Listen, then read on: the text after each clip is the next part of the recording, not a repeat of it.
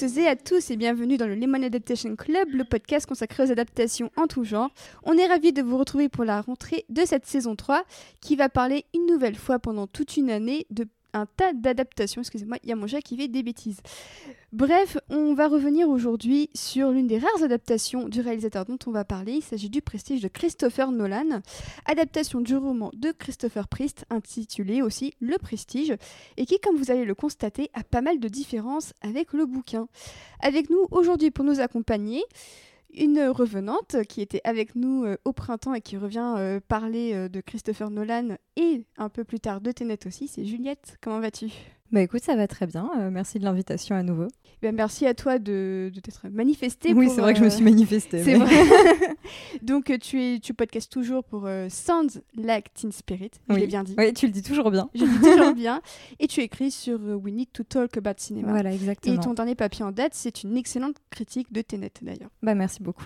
Et bah, merci à toi pour ce papier qui m'a ouvert pas mal de, de, ah. de choses sur, euh, sur le film, mais ça on y reviendra plus tard. Avec nous également euh, en direct d'Ivry pour sa première apparition dans le podcast, c'est Robert. Comment vas-tu? Très bien, merci de, merci de me recevoir. Et ben merci à toi d'avoir voulu participer. Donc tu es scénariste. Et euh, on a pu également retrouver deux de tes articles dans le dernier Rokirama consacré justement à Christopher Nolan. Voilà, absolument. Voilà, tu es un peu un Nolan sexuel, si on, si on peut dire. Complètement, depuis, depuis maintenant 20 ans. ça ne nous rajeunit pas tout ça. Euh, avec nous, en, en direct de, de, Berlin, pour la première fois, on a quelqu'un qui nous parle de l'étranger. Euh, J'accueille une grande amie du podcast euh, que je remercie euh, de, de, sa présence aujourd'hui. C'est Léonora. Comment vas-tu? Très bien, c'est Et alors, donc, Léonora, tu travailles dans un cinéma de Berlin, c'est bien ça? Le plus vieux cinéma d'Allemagne, pour être précise. Et comment s'appelle-t-il ce cinéma d'ailleurs? Movimento. Et eh bien formidable, euh, un pan d'histoire qui, qui, est là avec nous aujourd'hui.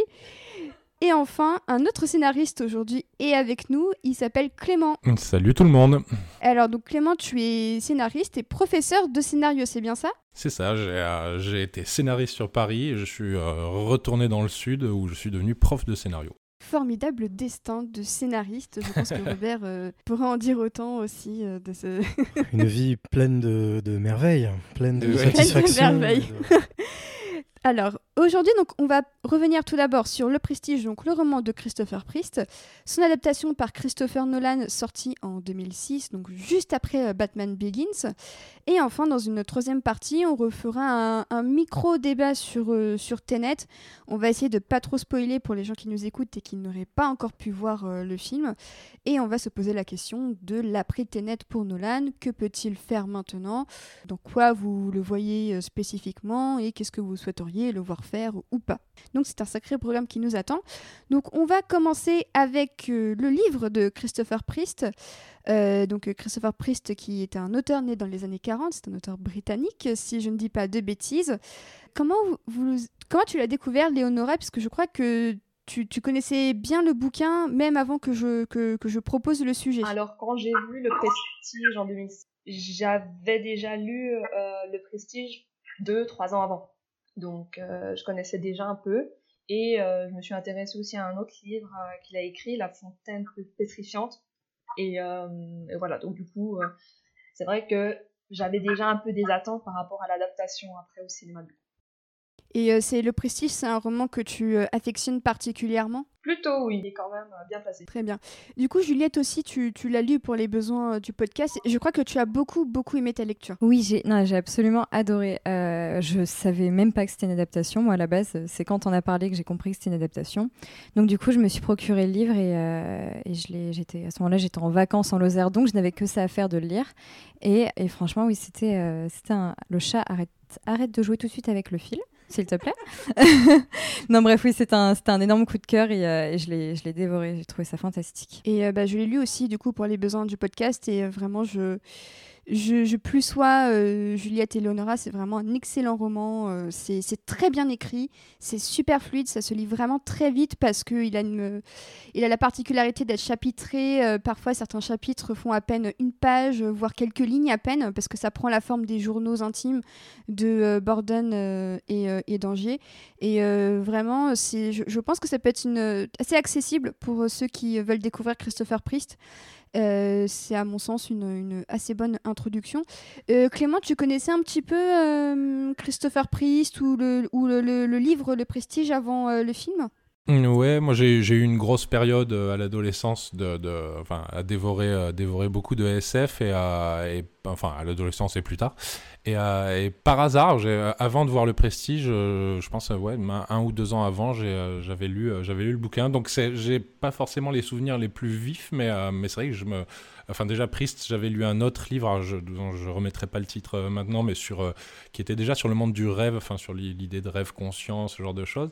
Et, euh, et j'avais beaucoup, beaucoup apprécié ouais, le, le- et le style et, euh, et le contenu, enfin le, le- toute l'histoire qui est, qui est qui est développée en plus par, euh, par la forme des journaux qui était, qui était vraiment, vraiment agréable à lire. ouais. Et du coup, toi, Robert, tu connaissais pas euh, Non, du trop coup, là, moi, j'ai l'impression d'être le gif de Mr. Rogers qui met le masque de clown, en fait. je, je suis donc le seul à ne pas avoir lu le livre euh, à l'origine du film. Non, en fait, moi, c'est le, le- le souci que, que j'ai, c'est que la plupart du temps, quand j'ai lu un livre avant de voir le film, je suis toujours déçu par l'adaptation. Et euh, à l'inverse, ça m'est arrivé de lire des livres après avoir vu les films et euh, de trouver toujours le film supérieur, en fait. Donc, je pense que je suis un vendu à l'art euh, cinématographique qui fait que je suis complètement biaisé, en fait, à ce niveau-là. Et du coup, je préfère toujours laisser la priorité au, au- à l'œuvre cinématographique. Très bien. Euh, bah, peut-être que ça va te donner envie de lire le, bouquin euh, et espérons aussi pour nos auditeurs qui seraient peut-être intéressés. Euh, mais en tout cas, vous l'avez pu le constater, on est assez dithyrambique là-dessus. Ce qui est intéressant, c'est que Christopher Priest tient le, le pitch du, du- du livre d'une vraie rivalité entre deux magiciens qui étaient à peu près à la même époque et dont il cite le nom euh, dans, le, livre. C'est le fameux magicien que l'on voit avec son tour de magie avec l'aquarium et qui adopte toujours cette démarche euh, très, euh, très précaire, alors qu'en fait, il c'est très bien marché. C'est juste que pour garder l'illusion de son tour toute sa vie, il doit tenir un aquarium entre ses jambes. Et c'est vrai que c'est une note d'intention très intéressante, puisqu'on voit d'emblée qu'il va parler de sacrifice et de jusqu'au jusqu'à quel point un magicien peut aller pour préserver euh, l'illusion et, euh, et- se faire une, street cred, euh, comme on dit. donc un, angle plutôt, intéressant. Donc les deux magiciens, les deux magiciens dont, il parle dans le livre sont fictifs, ils n'ont, pas existé, mais très clairement il y a des influences de, magiciens qui ont réellement existé. Et concernant, euh, concernant l'adaptation de Christopher Nolan, c'était en projet depuis euh, bien avant euh, Batman Begins. C'est un projet qu'il a écrit avec son frère Jonathan Nolan, que vous avez pu admirer dans les séries Person of Interest et Westworld notamment, donc qui a longtemps collaboré avec, avec son frère Christopher. Est-ce que l'un d'entre vous pourrait un peu me, me parler de la jeunesse du film ou est-ce que vous voulez que je m'en occupe aussi? Moi, occupe-toi-en. Ah bah super, merci beaucoup. Fais-toi plaisir. Eh ben, je me fais plaisir. Non, bah, c'est, c'est, c'est tout simplement, euh, c'est tout simplement que Nolan a lu le livre, qu'il a adoré le livre et qui du coup il a voulu euh, l'adapter. Euh, le temps de trouver euh, tout ce qui est financement, il a pu faire quelques films entre temps, dont un certain Batman Begins sur un, un mec qui, se, qui adore s'habiller en chauve-souris. Je sais pas si vous l'avez vu. Euh, mais euh, je vois que je vois que quelqu'un veut me porter assistance. Euh, donc Léonora, si tu veux venir m'aider sur ce coup-là, eh bien tu es la bienvenue. Il y a une offre qui venait de donc Sam Mendes et Priest s'est décidé à choisir Christopher Nolan car c'était à l'époque un jeune réalisateur et il avait envie de soutenir les jeunes talents. Mais C'est un choix intéressant de choisir un jeune réalisateur plutôt qu'un un- un- quelqu'un de confirmé comme euh, Sam Mendes. Je crois que Robert voulait réagir. Non, ce qui est intéressant, j'étais pas du tout au courant du fait que Sam Mendes avait été intéressé par le, le roman et c'est marrant a posteriori parce qu'aujourd'hui finalement leurs chemins se croisent, enfin involontairement, c'est pas, c'est que on, on- enfin, certains reprochent, moi je reproche pas vraiment, mais il y a clairement une influence même revendiquée par euh, par Mendes sur euh, Skyfall notamment euh, de, de Christopher Nolan où, il, où il- clairement il a dit que les- le Dark Knight, euh, The Dark Knight avait influencé euh, le, le- le feeling et l'écriture de, de, de Et Skyfall. 1917 Et évidemment 1917, euh, voilà, par certains points qui rappellent, euh, qui peut rappeler euh, Dunkerque, enfin la thématique du temps encore une fois, euh, qui, bah, elle qui est chère à Nolan depuis toujours, mais que du coup avec laquelle euh, Mendes jouait avec ce film, c'est amusant donc de voir qu'ils aient pu avoir un autre centre euh, d'intérêt commun il y a, il y a maintenant euh, 15 ans, quoi. Plus de 15 ans. Clément, tu, tu voulais réagir? Oui, moi, ce que, ce que, enfin, je trouve déjà, je trouve super intéressant effectivement que Priest se soit tourné vers euh, vers euh, vers le risque plutôt que plutôt que la, la, garantie de l'effet Oscar et que, que, Mendes représentait. Mais surtout, moi, ce que je trouve pas étonnant, c'est que Nolan soit parti vers ce vers ce roman. Enfin, c'est un roman qui est basé dont la structure même est basée est basée sur la comment dire la multiplicité des points de vue euh, et, comment on peut jouer avec ça. Et enfin, c'est quelque chose qui, qui, irrigue tous ces films. Donc, euh, c'est vrai qu'on se dit, on, voit vraiment pourquoi Nolan a flashé sur, euh, sur le roman. Ah ouais, moi c'est vraiment, il y a des, des, thématiques et qui sont même pas abordées dans, dans le film d'ailleurs, des notions d'héritage, de, de, descendance. Euh, ça parle aussi un peu de spiritualité, donc ça, le, le, film n'en parle pas, mais ça aussi, c'est une, une, partie que j'ai trouvé plutôt, euh, plutôt sympathique. Euh, mais c'est vrai qu'en soi, quand tu lis le roman, tu comprends que Nolan, je pense qu'il a pété un câble à oui, chaque c'est sûr. Puis même, bah, ça, parle, ça parle de deuil. Il y a un twist, il avait déjà fait Memento et tout ça. Il y a, y a vraiment un côté très circulaire aussi à l'œuvre, comme toute l'œuvre de Nolan qui est très circulaire. Donc, clairement, il n'y a rien d'étonnant au fait qu'il ait intéressé par le roman. Donc, la production du film a été très, très rapide Léonora, on en parlait un petit peu en off. C'est le seul film que Nolan a réussi à boucler sur une année complète. Euh, début de tournage en janvier 2006 et sorti fin 2006. Euh, le tournage avait commencé euh, en janvier 2006 et il a dû sortir en novembre en Europe. En fait, comme tu disais tout à l'heure, comme c'est un projet qu'il avait avant Batman Begins, je pense que c'est ça aussi qui explique qu'il ait pu enchaîner aussi vite. C'est d'ailleurs finalement le dernier, entre guillemets, petit film qu'il a fait. Je pense qu'après, une fois qu'il a été lancé par Batman Begins, c'est presque euh, une anomalie, enfin, c'est presque un décalage, c'est un peu prestige, il aurait pu limite le tourner avant. C'est juste que là, il était prêt, il était avec une équipe, je pense que c'est finalement c'est l'équipe qu'il a gardé le plus longtemps. C'était euh, Wally Pfister qu'il a rencontré sur Memento, Lee Smith qu'il a rencontré sur euh, Batman Begins. Il a repris David Julian qui était son compositeur de ses trois premiers films. Mais sinon, voilà, il y avait un peu un côté on est rodé, on est prêt. Le film était prêt à partir, mais j'ai eu Batman avant, donc je le fais. Et celui-là s'est enchaîné avec seulement même à peine un an d'intervalle. Alors qu'après, à chaque fois, il y a au moins deux, voire trois ans entre chaque film. Et effectivement, il n'est jamais retourné à une échelle aussi petite comme il avait dit lui. C'est vraiment tant, que j'ai l'opportunité de le faire, de faire des films à l'échelle de, bah, d'Inception, de, Tenet, d'Interstellar, tout ça, je le fais. Euh, c'est, juste, il met pas de côté le fait de revenir à des films à l'échelle de Memento ou, ou, euh, ou The Prestige. C'est juste que tant que là, il, il a les moyens, il, il, le fait quoi. Robert, euh, Robert, pas du tout. Clément, tu, veux tu voulais réagir bah, Justement, je pense que la, la, conscience collective des scénaristes est à l'œuvre là, parce que j'allais dire exactement la même chose. C'est-à-dire que c'est vrai qu'il y a ce côté, euh, il y a ce côté où Batman Begins, naturellement, on, le placerait après euh, dans l'évolution, dans l'évolution des, des, des, films de Nolan, alors que là, en fait, c'est tout ce qu'il a pu engranger en, en tant qu'assurance. Je pense qu'il lui a, qui lui a permis de faire le prestige aussi, enfin aussi rapidement, de le boucler aussi bien. Après Nolan, si je dis pas de bêtises, hein, je parle sous le contrôle de Robert qui doit mieux connaître, mais il me semble qu'il est connu pour garder toujours ses budgets, euh, enfin rester dans ses budgets, pas beaucoup de dépassements de, de, de, date au niveau des tournages. Enfin, c'est quelqu'un d'assez carré sur ça, je crois. Oui, c'est d'autant plus étonnant que en plus c'est quelqu'un qui insiste, comme certains autres réalisateurs, comme Guillermo del Toro notamment, qu'il n'y ait pas de seconde équipe sur ses tournages. Donc autrement dit, il n'y a jamais personne qui, enfin, il y a jamais personne qui tourne en même temps que lui, quelque chose qui pourrait être loin de son regard. Non, lui, il insiste pour être euh, tout le temps là. Il tourne très rarement avec plusieurs caméras. Euh, euh, récemment, euh, van Hoytema, donc son nouveau chef-op, celui qu'il a depuis ses, trois derniers films, Tenet inclus, expliquait qu'ils utilisaient plusieurs caméras uniquement pour les grosses grosses scènes d'action qui ne peuvent évidemment pas retourner. tu fais pas péter un, Boeing 400 fois, quoi, évidemment. Donc voilà. Mais donc tous ces trucs qui pourraient prendre plus de temps, bah, finalement, sont, sont parfaitement maîtrisés. Je pense que c'est des petits détails qui se retrouvent aussi dans le fait que, alors après, il y a peut-être des trucs qui sont cachés, mais il n'y a pas de director's cut, il n'y a pas de scène coupée chez Nolan. En tout cas, il les met jamais à disposition. Les scénarios qui sont publiés et qu'on peut voir sont à, quelques mots près euh, finalement les mêmes que, que ce qu'on a pu voir euh, tourner en fait. Donc il y a effectivement, je pense, un travail en amont et, euh, sur le coup qui fait que bah oui, c'est quelqu'un qui, qui, qui, dépasse jamais, jamais de ses budgets quoi, et qui justifie ensuite, en plus de ses cartons, qu'on le laisse faire un peu euh, ce qu'il veut.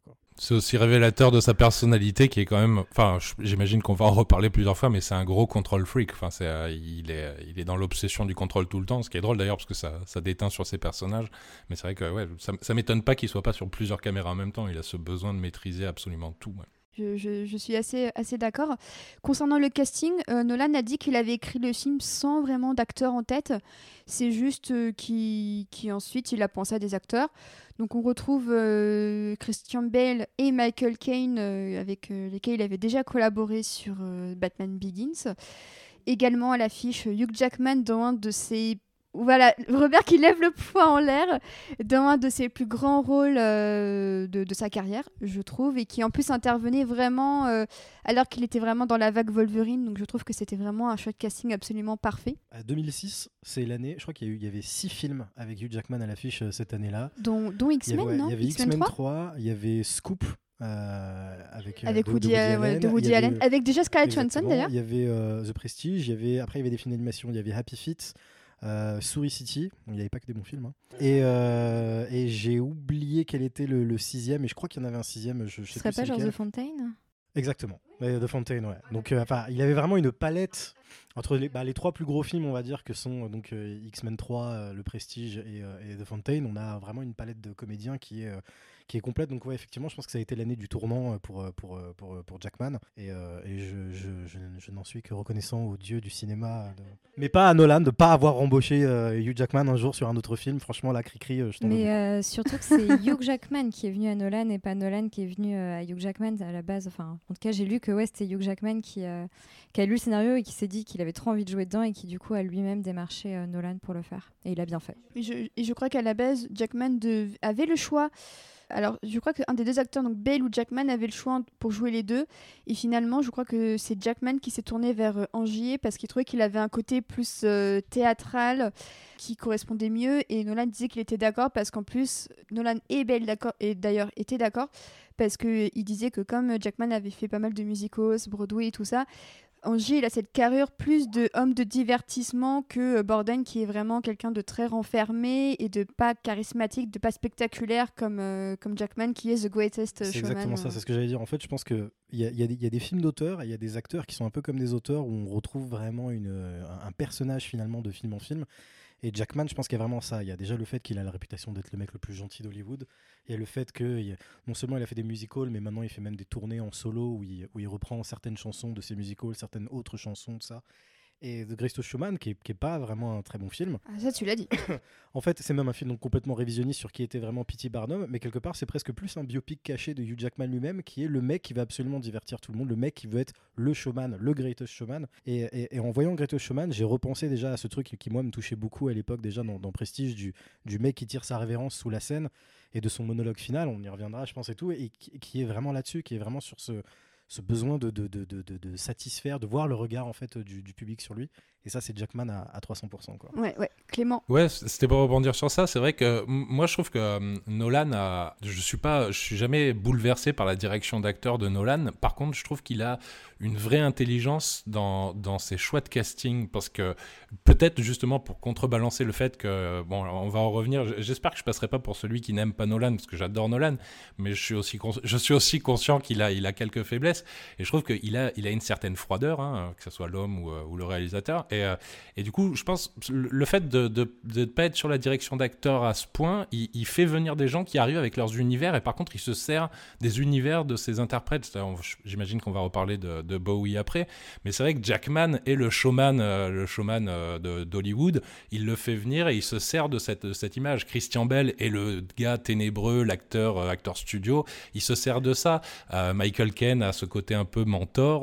voilà, il, se sert de ces de ces acteurs euh, et ces actrices, enfin bon, plus de ces acteurs en fait, mais en tout cas pour les, euh, pour les, euh, pour que dès leur apparition à l'écran, bah, ils arrivent avec quelque chose, un bagage, une identité qui, qui, qu'il arrive vraiment à utiliser à chaque fois au mieux pour, pour servir le film. Et au niveau du casting féminin, donc on retrouve Rebecca Hall et Scarlett Johansson, qui d'ailleurs bah, jouait déjà le, love interest de Hugh Jackman, effectivement, dans Scoop de Woody Allen, même si je crois que leur différence d'âge, ça devait être bien 20 ans, je pense. Au moins. 15 au moins, facile peut-être, ouais. 15-20 ans, ouais. Du coup, c'était euh, c'est assez intéressant de revoir les deux acteurs dans un film vraiment totalement, euh, totalement euh, différent. Mais je trouve que les deux se répondent bien et que leurs scènes sont plutôt intéressantes. donc, comme tu l'as dit, la musique est de David Julian. la bande son du film se termine d'ailleurs par un morceau de Tom York, euh, d'ailleurs, je vous avoue que moi j'étais assez étonnée. En même temps, je me dis, bon, le mec il caste Bowie euh, dans un rôle et en plus il demande Tom York euh, au générique final, bah, il a bon goût. Donc ça, c'est ça c'est plutôt, c'est plutôt cool. Et je trouve que c'est peut-être son film le plus british. Je sais pas ce que vous en pensez. Alors Robert, Robert inspire avant de, de répondre. si, si, il y, a, effectivement peut-être un peu quelque chose comme ça. Le fait que ce soit finalement, euh, on, peut, on peut citer, enfin, Dunkerque techniquement est un film d'époque aussi, mais le fait que ce soit un film de guerre, que tout le monde est en uniforme, il y a quelque chose de presque intemporel, sans, mauvais jeu de mots nolanien. Euh, mais, mais effectivement, le, finalement, Prestige du coup apparaît comme son seul film d'époque, et donc inévitablement, avec tout le monde qui garde son, à part, Jackman, donc, mais tout le monde qui garde son accent, tout ça, c'est vrai que ça joue là-dessus. C'est vrai que quelque part aussi, comme c'est peut-être finalement le film où, où c'est peut-être tous ces films sont, personnels à différents degrés, et peut-être que celui-ci est celui qui parle le plus d'obsession, et, euh, c'était le premier, je pense, où il parlait vraiment de cinéma et d'art, en fait. Et donc, euh, c'est peut-être la première fois qu'on avait véritablement une, entrée un peu dans, le cerveau de, Christopher Nolan. Donc, c'est aussi peut-être celui qui bah, nous paraît être le plus... Le plus personnel, donc du coup le plus british, comme tu dis, parce que c'est quelqu'un de, Enfin, c'est un, auteur britannique, enfin britannique et américain, la double nationalité. Mais là, effectivement, on est plus face au, Nolan euh, british, euh, en tout cas à, Christopher Nolan vraiment lui-même. De toute façon, quand, euh, quand on regarde le making-of, tu disais que ça avait l'air d'être son film le plus personnel et clair, enfin, ou l'un de ses plus personnels, et clairement, rien que dans le making-of, la première phrase, c'est ce film, il est à propos de ce que je fais. Donc à partir de là je pense que les, cartes sont données. Mais c'est marrant parce que le, en revoyant le film, je me suis dit, ça ressemble vraiment à ce que Sam Raimi avait tenté de faire avec euh, le monde d'Oz. Euh, je trouve que le contexte est un peu similaire, c'est un peu la même époque, donc c'est deux univers totalement différents, mais les deux parlent de magie avec des prestigidateurs euh, en, héros qui doivent se servir de techniques cinématographiques dans des buts assez, assez communs avec des femmes au milieu euh, parce qu'il y a des, des, triangles amoureux euh, par-ci, euh, par-ci, par-là. Et je trouve que les deux, ce film, les deux films se ressemblent. Du coup, pour un double feature. Et des femmes qui plus des femmes lésées, par, par, les personnages masculins. J'allais justement briller sur ça. Est-ce que ce serait pas le film où il montre le plus à quel point l'ego masculin peut être toxique pour les femmes? Je pense complètement que c'est que, que c'est le cas. Je pense que c'est quelque chose qui travaille dans, dans, dans, différents de ses films. Enfin, le, le fait que la, la, figure féminine, il y en a généralement deux dans ses films. Il y en a une qui est morte, c'est l'être aimé qui est perdu, et l'autre c'est une femme fatale. Et euh, je pense qu'on a là un peu les, les, deux, les deux, les deux. Euh, enfin, je dirais pas que c'est les deux. C'est pas, c'est pas comme ça que Christopher Nolan voit la femme. C'est pas ce que je veux dire, mais c'est un peu la manière dont il, il utilise ce type de personnage pour, euh, pour, pour exposer son point de vue, qui est vraiment attaché à ce à comment un, personnage, à comment l'homme voit son identité et son identité troublée en fait aux, mains aux mains des femmes que ce soit celle qu'il a perdue ou celle qui peut éventuellement le, le, le, manipuler il y a une femme fatale dans, enfin littéralement il y en a une dans Following il y en a une dans Memento euh, et il y en a même jusque dans Tenet même c'est presque une Priya, indirectement Priya une, femme est fatale. une femme fatale Priya ouais mais je pense même au personnage de, de, de Kat on va pas trop rentrer dans les détails parce qu'on qu'on a dit qu'on allait pas trop spoiler mais il y a, y a c'est à dire que même quand il la revisite et qu'il en fait des variations parce que au final, euh, dans, dans, Inception, c'est ce qui fait complètement. C'est le, le, personnage est presque une méta femme fatale, vu qu'elle n'existe pas et qu'elle n'est que projection. Et une femme fatale, c'est justement ce qu'un homme projette sur elle, toute cette sexualité qui au final finit par se retourner contre lui et, euh, à cause de quoi il, perd euh, le nord, littéralement. Et c'est un, peu, un peu ça, le problème, de, le, problème des personnages nolaniens, c'est la, la, cette peur qu'il peut y avoir de ne pas pouvoir contrôler c'est toujours une histoire de contrôle chez Nolan, de contrôler son identité, son parcours, sa personnalité, notamment à cause de potentiellement une femme fatale. Et là, c'est pas. Enfin, c'est à la fois ça et à la fois finalement il montre en fait comment du coup bah quand euh, quand cette euh, comme tu dis cet ego masculin euh, qui peut devenir toxique et poussé à l'extrême dans cette obsession qui, qui vire presque à l'absurde entre entre deux hommes et bah celles qui en pâtissent ce sont leurs, leurs, leurs épouses ou, mhm dulcinée respective. Clément voulait réagir. Ouais, sur, sur, les femmes, c'est vrai que je, moi, je, je partage euh, l'avis de Robert, euh, sur, euh, notamment sur cette présence de la femme fatale et, et de, on va appeler ça la, la, la, la femme positive, enfin la mère, enfin il y a ce côté, voilà, c'est celle qui est celle qui n'est plus là, qui effectivement, et c'est intéressant de voir dans Tenet ce qu'il en fait. Mais, mais pour revenir sur ça, c'est vrai que il a un, il a un souci avec l'écriture des personnages féminins qui ne sont que des, des véhicules scénaristiques, enfin qui, font, qui ne servent qu'à la narration, qui sont jamais très construits. Et par contre, moi, c'est le seul. Euh, enfin, le Prestige, c'est vraiment le, c'est le film où je trouve qu'il y a le plus beau personnage féminin qu'il ait pu faire jusqu'à maintenant. Euh, en tout cas, euh, en tout cas, avec un petit peu de profondeur, le personnage de, de Rebecca Hall, qui, qui vraiment a peu de, a peu de scènes pour, euh, pour, euh, pour exister, mais à chaque fois qu'elle est là, enfin, elle arrive à faire passer ce, cette, euh, cette détresse de, de, ne pas comprendre une situation, ou en tout cas de la comprendre, mais de manière presque enfin, semi-consciente et tout, et de, de, glisser vers la folie et la dépression. Et,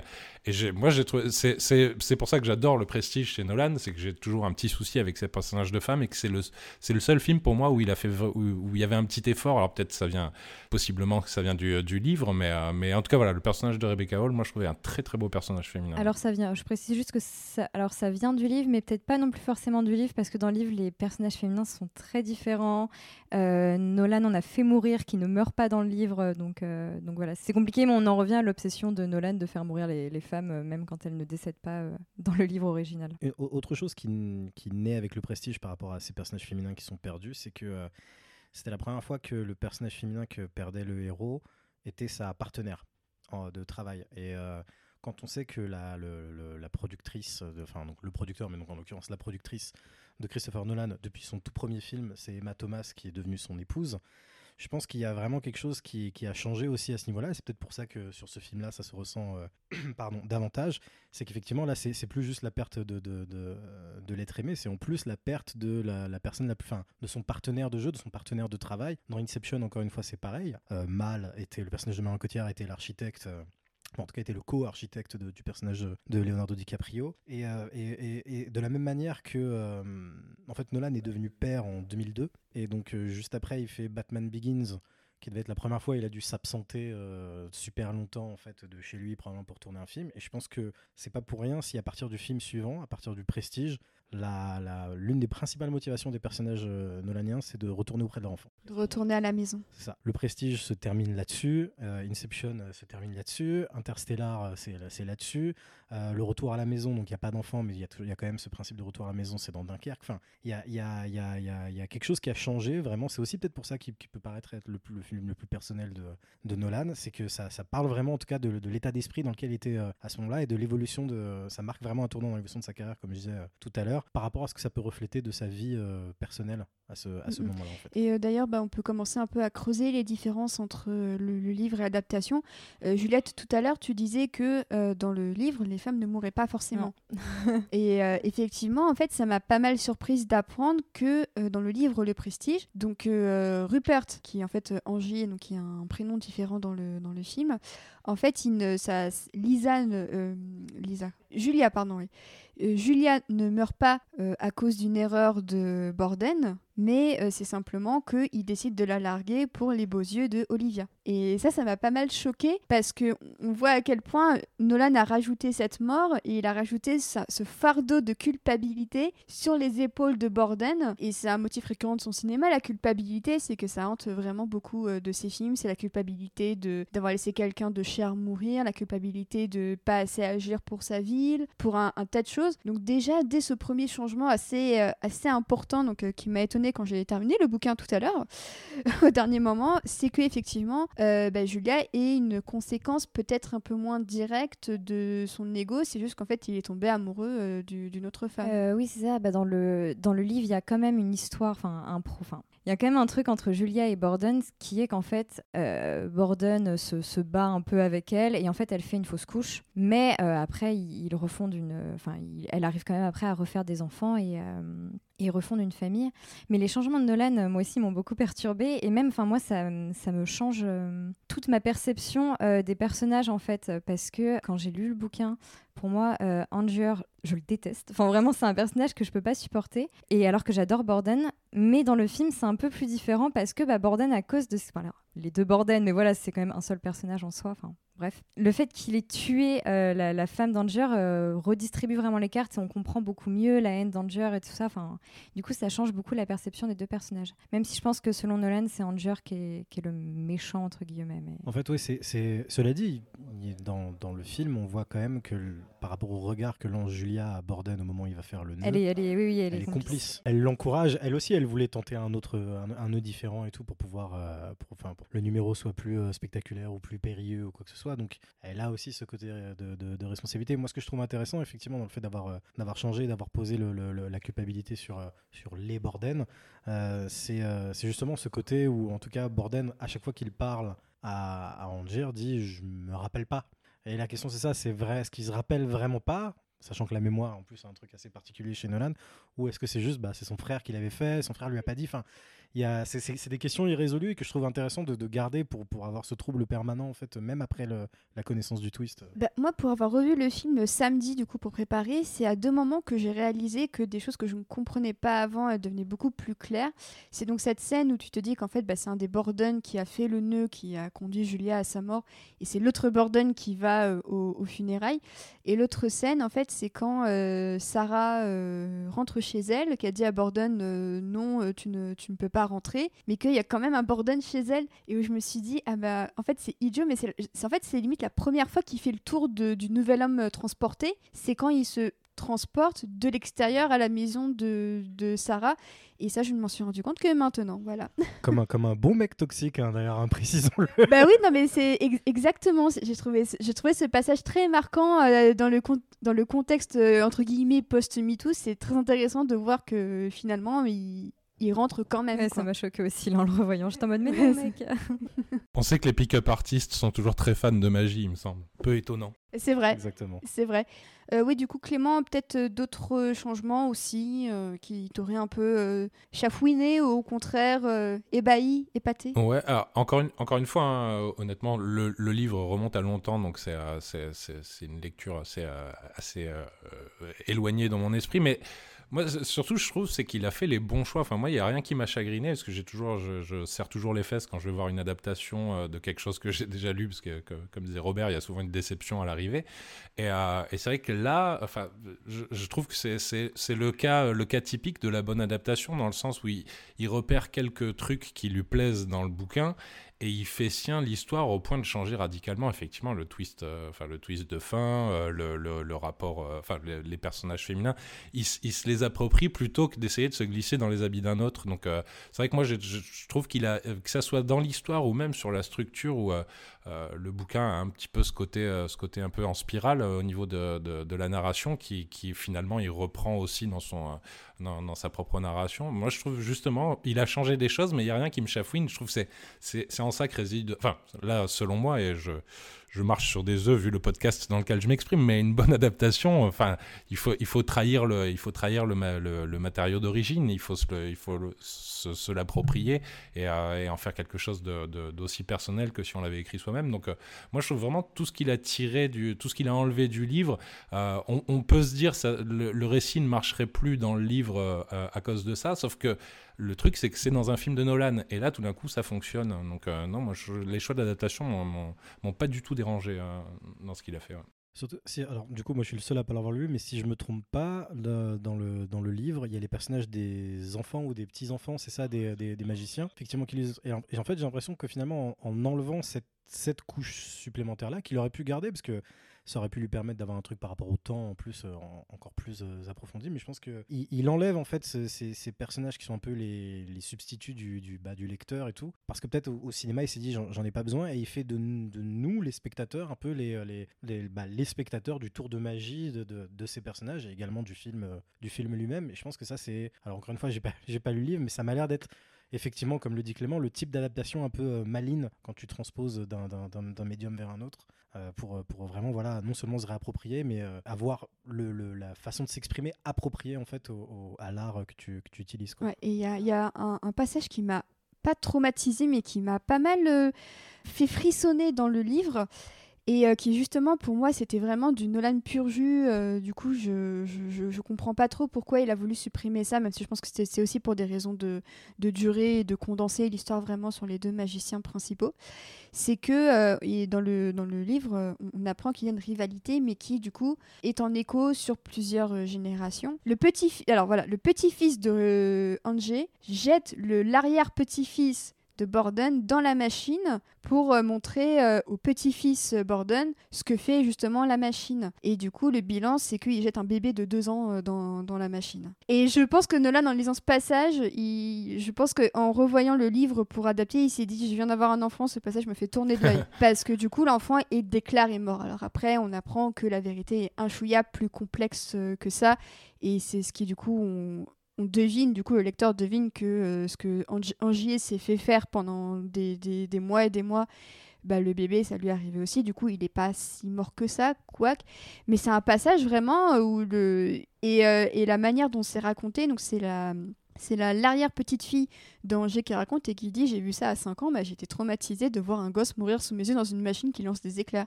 Et je trouve que c'était un passage extrêmement fort. Et en fait, je, je suis à la fois frustrée de ne pas avoir pu le voir parce que je pense que Nolan aurait pu en faire un truc euh, vraiment euh, qui prend aux tripes, surtout le connaissant avec son rapport aux, aux enfants et tout ça, tel qu'on le voit dans Interstellar où c'est euh, quand même assez, assez réussi. Mais ce, ce, passage m'avait vraiment beaucoup, beaucoup marqué. Ouais. Mais dans, dans le livre, la, la, machine de Tesla fait la même chose C'est une machine à cloner Ouais, ouais c'est ça. Oui, elle fait en gros la même chose. Il y, a, il y a un petit truc rajouté avec des fantômes et tout, mais voilà, c'est pas. enfin, des fantômes entre guillemets. Je me rappelle de débats à l'époque, en fait, euh, je crois que c'était avec des personnes du coup qui n'avaient pas forcément lu le, lu le, livre et qui avaient été vachement déçus que le film, finalement, dans son dernier tiers, franchisse le pas du fantastique de la science-fiction, si on veut, et, ouais, et parte, et parte là-dedans. Alors que justement, moi, je trouvais ça très fort, notamment dans la, dans le, dans le, dans le, à la fois déjà dans, dans, le texte, à savoir que bah il y en a un pour gagner, il a été obligé carrément d'avoir recours à quelque chose de, de, contre nature complètement. Mais surtout, je trouve que ça se fondait complètement dans la métaphore du cinéma que, Nolan raconte dans ce film, où il y a vraiment, j'ai l'impression que c'est l'opposition entre les deux Nolan en fait. C'est-à-dire que le Nolan qui est un peu, moi je suis un auteur comme peut l'être Borden, à savoir je me mets pas en avant, je je, dresse pas à mon tour de manière un peu spectaculaire, tout ça, tout ce que je fais, je le fais pour l'art, sacrifice au nom de l'art, etc. Et de l'autre côté, le showman le, le ouais, indépendant, tout ça, exactement. Et de l'autre côté, le showman, bah ouais, qui lui prend l'argent de la Warner pour pouvoir faire euh, son art sur un canevas beaucoup plus large et, euh, et, euh, et qui, qui, épouse complètement le, le, le discours de. de, de à la fin, qui est tu sais jamais pourquoi on a fait ça, c'était pour le, le, regard sur leur visage, etc. Et je pense que vraiment, il y a une espèce de dichotomie chez, chez, chez le cinéaste qui, qui, qui, vit vraiment au travers de cette, de cette opposition entre les deux personnages que je trouve vraiment mmh fascinant. Ouais. Clément, Ouais, sur, euh, sur, le fait aussi de retirer les, euh, les descendants, parce que ça, c'était quelque chose qui, moi, je trouvais fonctionner très bien dans le livre. Euh, moi, je trouve qu'il y, a aussi quelque chose qui, qui, qui, enfin, qui justifie ce, ce, retrait par rapport, par rapport au livre. C'est non seulement on passe sur un film, mais surtout, je, je, pense que le Prestige, c'est un petit peu le film d'arnaque de, de, de, de, Christopher Nolan. Enfin, comme il a eu un film de, de braquage, ainsi de suite. Et le film d'arnaque, je pense que ça se Il y a des codes qui sont inhérents au genre, alors même s'il aime bien déconstruire et jouer avec les codes, euh, le film d'arnaque, ça, ça, doit être tendu, ça doit être, enfin, il doit y avoir une tension presque presque tempo temporel, on va dire. Hein. En tout cas, on, voilà. dès que le film commence, on dit qui arnaque l'autre. Je pense qu'il y aurait eu une dilution de, de, de, la tension dramatique s'il était, euh, était parti sur plusieurs générations et tout. Là, il ramasse le film autour de ces deux personnalités et c'est ça qui fonctionne. Quoi. Je, suis assez d'accord. Mais après, je, je, trouve que Kate et euh, Andrew, donc, qui sont les, les arrière-petits-fils euh, et filles des deux magiciens, je trouve que c'était pas des personnages si nolaniens que ça. Ou alors, on a l'impression que euh, Murphy, qu'on retrouve dans Interstellar, est pas mal inspiré de Kate. Ouais, je vois pourquoi tu dis ça et ça, ça, a du sens. Euh, une fille qui est un peu obsédée par les, par les dommages qu'ont fait sa famille et qui cherche à, à réparer ça euh, d'une façon ou d'une autre. Parce que c'est aussi une obsession en fait. C'est, euh, en fait c'est un personnage nolanien qui aurait pu avoir un, un propos sur l'obsession euh, bien avant euh, Interstellar. Mais euh, en fait, je suis vraiment partagée à la fois. Je me dis, ça aurait été de trop. Et je trouve que ce qu'il raconte déjà avec les deux magiciens, c'est quand même énorme et qu'il occulte aussi pas mal de passages du bouquin en même temps. C'est vrai que les deux, moi en y repensant, je me suis dit, vu tout ce que Nolan a fait entre temps sur l'héritage et descendance dans, Interstellar ou même dans Tenet, mine de rien, bah, ça aurait pas été euh, ça aurait pas été forcément une, faute de goût mais euh, mais en soi oui voilà le, film fonctionne très bien même euh, même sans euh, Est-ce qu'il y a des scènes en, particulier du, film qui vous ont vraiment marqué? On parlait tout à l'heure un peu de Jackman qui salue la, foule, euh, et qui c'est d'ailleurs un passage qui, vient du bouquin. Moi, je sais que déjà, bah, à l'époque, j'étais déjà euh, aspirant scénariste, en fait. Enfin, je voulais faire du cinéma mon métier. Je sais que ça m'avait beaucoup parlé, tout ce que tu peux ressentir de, de jalousie, de frustration, de pas réussir à faire ce que tu as envie de faire, d'exercer ton art, de voir les gens avec qui tu as travaillé, eux, finalement, réussir davantage. C'est-à-dire que même aujourd'hui, avec mes meilleurs potes, je suis très content quand ils font un truc, mais il y, aura quand même toujours une part d'envie de me dire, genre, putain, quand est-ce que c'est à moi, quoi. Et, euh, vraiment, déjà, à l'époque, ouais, ça m'avait. Euh, en plus j'étais déjà fan de Jackman et c'est Jackman qui est vraiment comme ça dans le film donc j'étais là genre il est comme moi je me reconnais à fond dedans et, et quand il tire la révérence sous la, sous, je trouve ça tellement triste et tellement beau et tellement touchant et vraiment ça m'avait vraiment c'est la scène qui m'avait la scène, le plan même, du coup, qui m'avait le plus marqué euh, à l'époque. C'est une des plus belles scènes, je trouve, de la filmo euh, de Nolan, parce qu'en plus, y a, tout fonctionne aussi sur le son, euh, sur le regard de, de, Jackman. Pas besoin de musique derrière, juste le silence, le regard de Jackman, et tu comprends tout. Et c'est là que tu dis que Jackman, c'est quand même un putain d'acteur, quoi. Et, et je trouve qu'il aura rarement retrouvé des rôles où il peut exprimer ces choses-là depuis, à l'exception de Wolverine, toute cette rage, toute cette jalousie, il n'aura pas tant pu exprimer ça euh, dans d'autres films depuis. Que tu non, il y a eu un peu bah, la, même année dans c'est pas vraiment la rage et la jalousie mais dans, dans The Fontaine il, s'ouvrait sur beaucoup de trucs l'obsession la tristesse le deuil tout ça il y, a, vraiment des trucs et après euh, malheureusement Prisoners un peu dans Prisoners ouais effectivement un petit peu euh, et après c'est pas un très bon film je crois que vous en avez déjà parlé dans le podcast mais dans Les Misérables ah, oui je trouve génial. Je trouve que vraiment, il, est, il, a vraiment une gamme euh, assez variée en fait d'émotions. De, et quand tu sais qu'en plus les chansons étaient enregistrées euh, directement sur le plateau, tu sais que putain le mec se donne vraiment. Et euh, moi, en tout cas, c'est quasiment le truc qui m'avait régalé dans le film. Le film est pas ah bon, tu vois, mais On vous invite d'ailleurs à réécouter le, podcast si ce n'est pas déjà fait, mais on, fait, on, dresse une grande bannière euh, Hugh Jackman Stan Club dans, dans cet épisode-là. Mais, euh, mais, même Hugh Jackman, je crois que ça le, frustre un peu euh, de ne de pas avoir pu tant que ça approfondir sa carrière. Enfin, il a bien approfondi sa carrière, mais, mais voilà, comme on disait, parce que j'avais entendu, c'était dans une interview, alors c'est des vagues souvenirs, mais il parlait justement de The Fontaine, et il disait qu'il était très reconnaissant envers Darren Aronofsky lui avoir donné un tel rôle. Il disait parce que bah, avec Wolverine et tout, j'avais plus l'occasion de jouer des trucs comme ça et quelqu'un m'a fait confiance et je pouvais donner euh, ce rôle incroyable de mec en, endeuillé et tout, sachant que The Fontaine était tourné bien avant X-Men, Le Prestige et tout, comme c'est un film qui a une post-prod absolument infinie. Et finalement, c'est pas étonnant que bah, ce soit carrément au sein de son rôle de Wolverine qu'il ait essayé de retrouver un peu euh, euh, un rôle avec une, telle, une telle variété en fait d'émotions, de, de, trucs qu'il peut représenter, en, en, poussant de plus en plus vers vers, enfin, arriver vers Logan. En fait, euh, bah, on va aller du côté de Léonora. Est-ce que toi, tu as une scène qui te marque aussi, que ce soit en bien ou en pas bien d'ailleurs hein? C'est vraiment juste vos moments à vous qui, euh, qui nous lancent des pistes pour qu'on en discute L'échange entre euh, Borden et Angier, c'est quelque chose que j'apprécie vraiment beaucoup, parce que je trouve que les deux acteurs sont, sont vraiment très très très bons. Et sinon, pas spécialement de scène que j'ai détestée. Bah, tant mieux, j'ai envie de dire. Mais euh, non, il y a aussi la scène euh, avec euh, Andy Serkis quand il y a le qu'il explique l'électricité, le, système d'électricité de la ville. Ça, je trouvais assez visuellement très beau. Je sais pas si vous voyez de quelle scène je parle. Ça, les ampoules au sol. Avec les ampoules.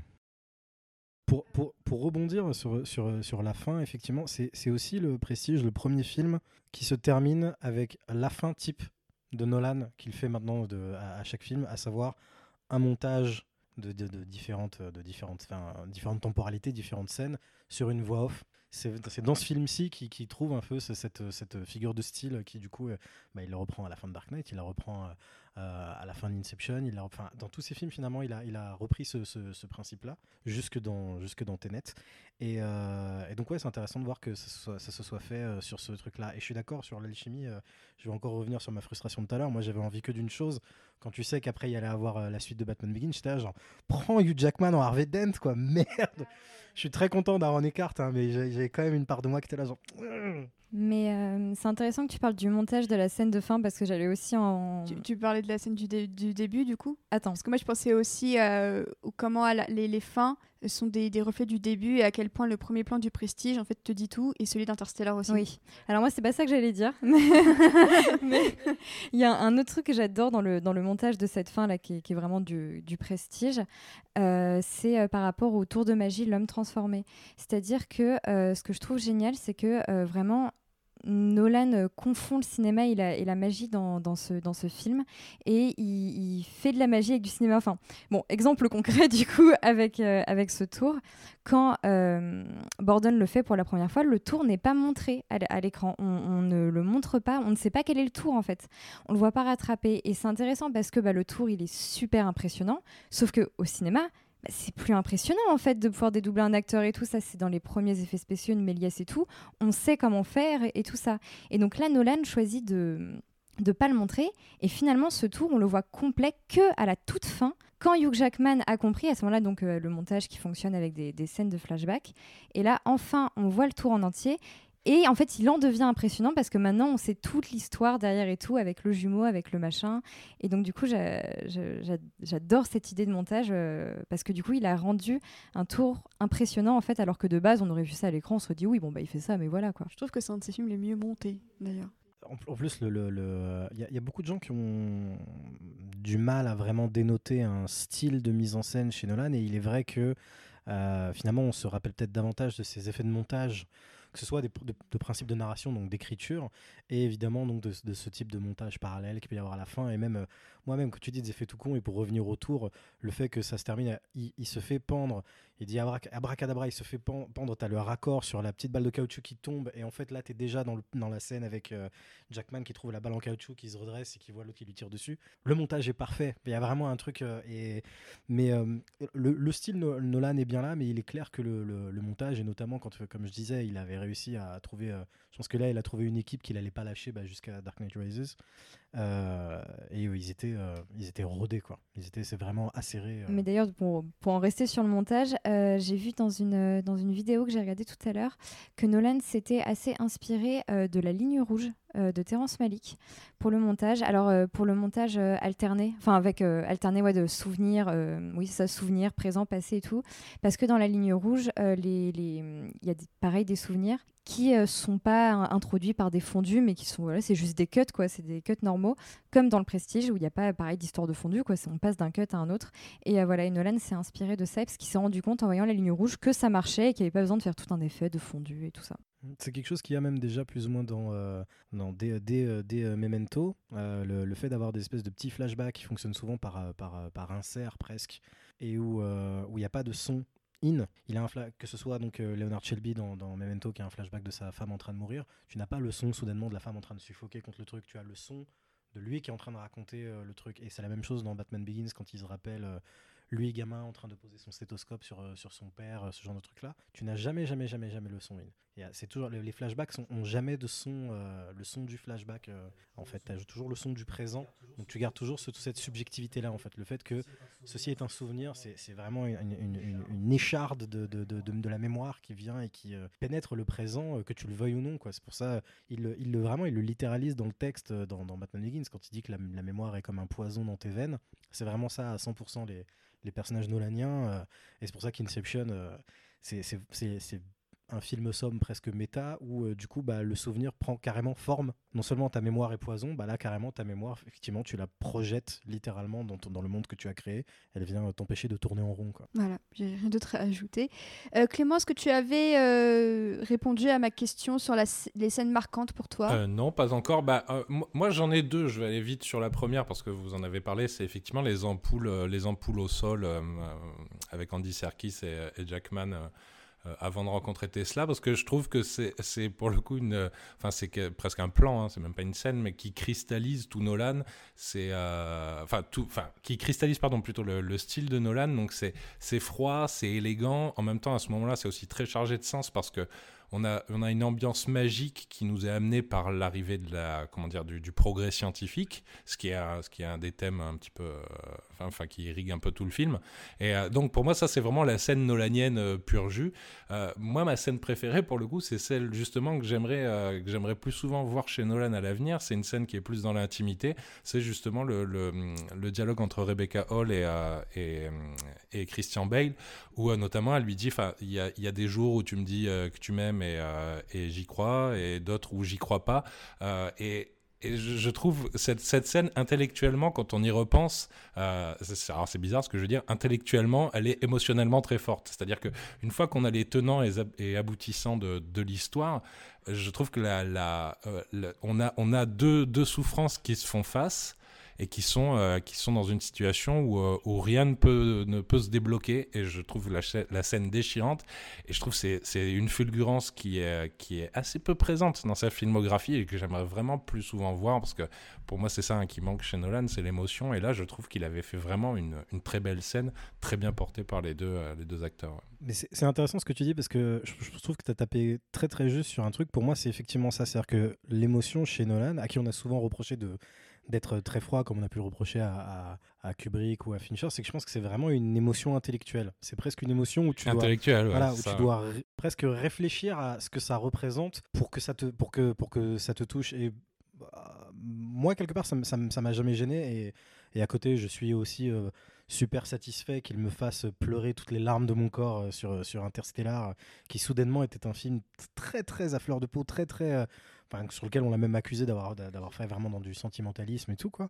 Mais euh, mais, mais vraiment et finalement j'ai l'impression qu'il y revient un peu sur Dunkerque et sur et sur à cette espèce d'émotion un peu rentrée, un peu intellectualisée pour le meilleur et pour le pire ce, selon les, les, spectateurs. Mais c'est effectivement quelque chose comme déjà et je trouve que c'est un peu le cas avec, enfin c'est beaucoup le cas avec Tenet, mais déjà avec le Prestige, ça, ça a appelé à réinterpréter du fait du twist tout ce que tu avais vu, où effectivement, comme tu dis, Clément, ce dialogue-là, soudainement, prend totalement une autre nature une fois que tu connais la, véritable nature, finalement, de, de, Borden.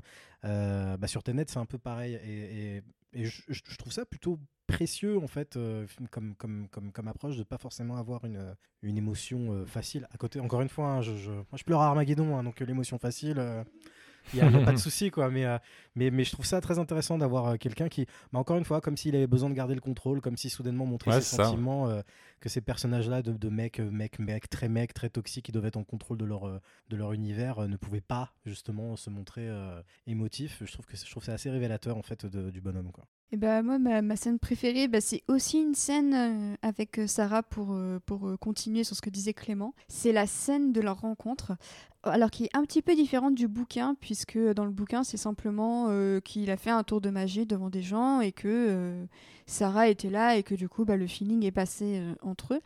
Et dans le film, on rajoute un neveu à Sarah qui regarde le tour avec un oiseau et le, neveu commence à pleurer parce qu'il a compris le tour directement, à savoir bah, l'oiseau, en fait, vous l'avez, vous l'avez buté. Donc Borden qui est un peu pris de court justement parce que waouh, un, enfant a compris son tour euh, et, donc ça c'est assez amusant parce qu'on voit qu'un enfant a mieux compris euh, le, principe de son tour plutôt que des adultes et je pense que c'était un peu une manière de dire que les enfants ont un regard sur les choses que n'ont pas forcément euh, les adultes. Et toute cette thématique des oiseaux va poursuivre Borden aussi tout au long du film. Donc il y a forcément le fameux numéro qu'il fait, fait tomber à l'eau de, de, de, Angie avec l'oiseau qui finit dans d'atroces souffrances avec la main d'une pauvre dame coincée dans une cage et ça a l'air assez, assez douloureux. Euh, et, surtout, le film se termine avec, euh, avec Sarah qui se pend euh, dans son atelier qui est rempli de cages à, oiseaux, comme si elle-même finissait de la même manière qu'elle avait rencontré Borden, c'est-à-dire coincée dans une cage, sans, sans amour un jour sur deux, et qu'elle était, elle était l'oiseau finalement mort. et je trouvais que ce, cette manière de, de foreshadowing, je trouve que c'est un des trucs les plus bouleversants quand tu revois le film, que tu vois la première scène, tu te dis, elle va finir comme l'oiseau, et je trouve que c'est pareillement euh, intellectuellement, émotionnellement super euh, bouleversant et euh, je suis pas fan d'habitude du, du, du, trope de la woman refrigerator chez, chez Nolan et, et, je trouve que les, les, deux morts du Prestige sont parmi les deux seules morts que je trouve narrativement intéressantes et tolérables par rapport à d'autres de ces films. C'est étonnant parce que parce que pour le coup, pardon, j'ai parlé sur quelqu'un. Alors d'abord Clément, puis Robert, puis Léonora. D'accord. Non, moi, c'était juste, j'étais étonné que tu dises ça parce que autant je trouve que la mort de, de, Rebecca Hall n'est pas, pas une uh, Woman in the Fridge, puisque pour le coup, c'est pas quelque chose qui vient soutenir la motivation du personnage. Ça a même tendance à le, Enfin, c'est destructeur pour le personnage de, Christian Bell. Mais, euh, euh, mais alors, par contre, je trouve que pour le coup, celle de. Celle de alors, c'est Piper Perabo, je crois, l'actrice, mais je me, je me rappelle plus le, le nom du personnage. Mais euh, Julia, ouais. ça, par contre, c'est on est, on est en, dans la droite.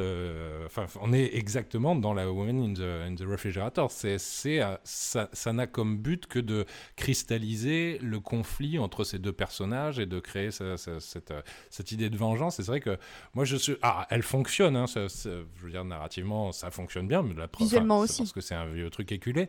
Mais visuellement, la scène est très chouette. Mais c'est vrai que par contre, c'est une scène qui, moi, me laisse sans aucune émotion. Je suis plus dans le Ah, d'accord, on est donc sur cette dynamique entre ces deux personnages parce qu'il y a cette mort. au- Enfin, il y a. C'est vrai que là, celle-ci, je la trouve beaucoup plus froide que, que, que, la se- enfin, que, que le décès de cette, de, de cette pauvre Rebecca Hall qui, par contre, est amenée, euh, est amenée pas, pas du tout pour faire avancer l'intrigue, euh, au contraire. quoi. Robert. Surtout, elle prend, elle prend le temps, euh, elle prend le temps d'arriver. Comme tu dis, effectivement, c'est pas le, c'est pas le, le, le- moteur en fait des, des actes du personnage, c'est une conséquence. Au contraire, c'est vraiment, euh, ça arrive bah, du coup dans le dernier tiers du film, donc euh, c'est pas, c'est pas du tout quelque chose qui va lancer l'intrigue. Et effectivement, à l'inverse, la mort de Julia, elle lance l'intrigue.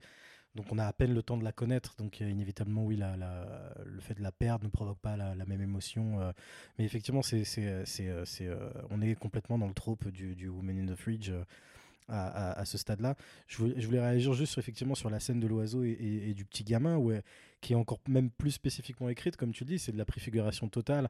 Outre le fait que tu as déjà un aperçu du sacrifice demandé par la magie de devoir se salir les mains, comme le dit euh, Cutler, le personnage de Michael, j'allais dire le personnage de Michael Caine, euh, en voyant le, en plus après, en voyant le- vider le cadavre du, du- du- de, de l'oiseau de la cage, le gamin quand il le grille, il le grille même en disant ouais mais il est où son frère? En, parlant de l'oiseau parce qu'il a compris le subterfuge et à ce stade-là, nous on ne sait pas encore que, que a un frère et que toute l'histoire du sacrifice, de son sacrifice à lui, porte sur le fait de partager une seule vie alors qu'ils sont euh, deux jumeaux.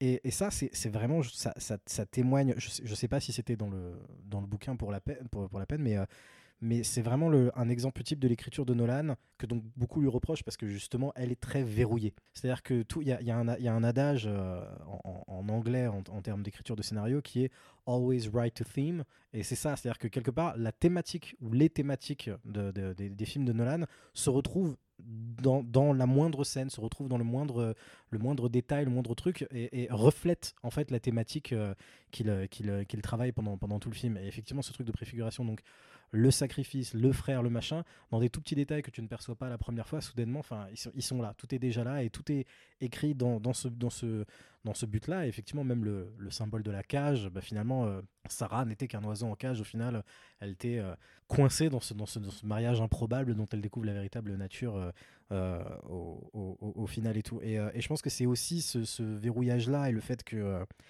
quelque part, il faut que, comme pour reprendre le terme qu'a utilisé Clément, que ça fonctionne, fait que souvent, les, parfois, les personnages féminins peuvent avoir euh, cette, euh, que ce soit par exemple Rachel Dawes dans, dans Batman Begins ou même euh, Ariane dans, dans, Inception. dans Inception, ont ce côté très concept qu'ont également les personnages masculins de, de manière générale. C'est que c'est un des trucs aussi dont on a beaucoup, accusé Nolan, c'est que ces personnages sont davantage des idées, des concepts, que des personnages vraiment, vraiment vivants, euh, charnels, si je puis dire. Charnels même à plus d'un titre, parce que ces films sont particulièrement asexués.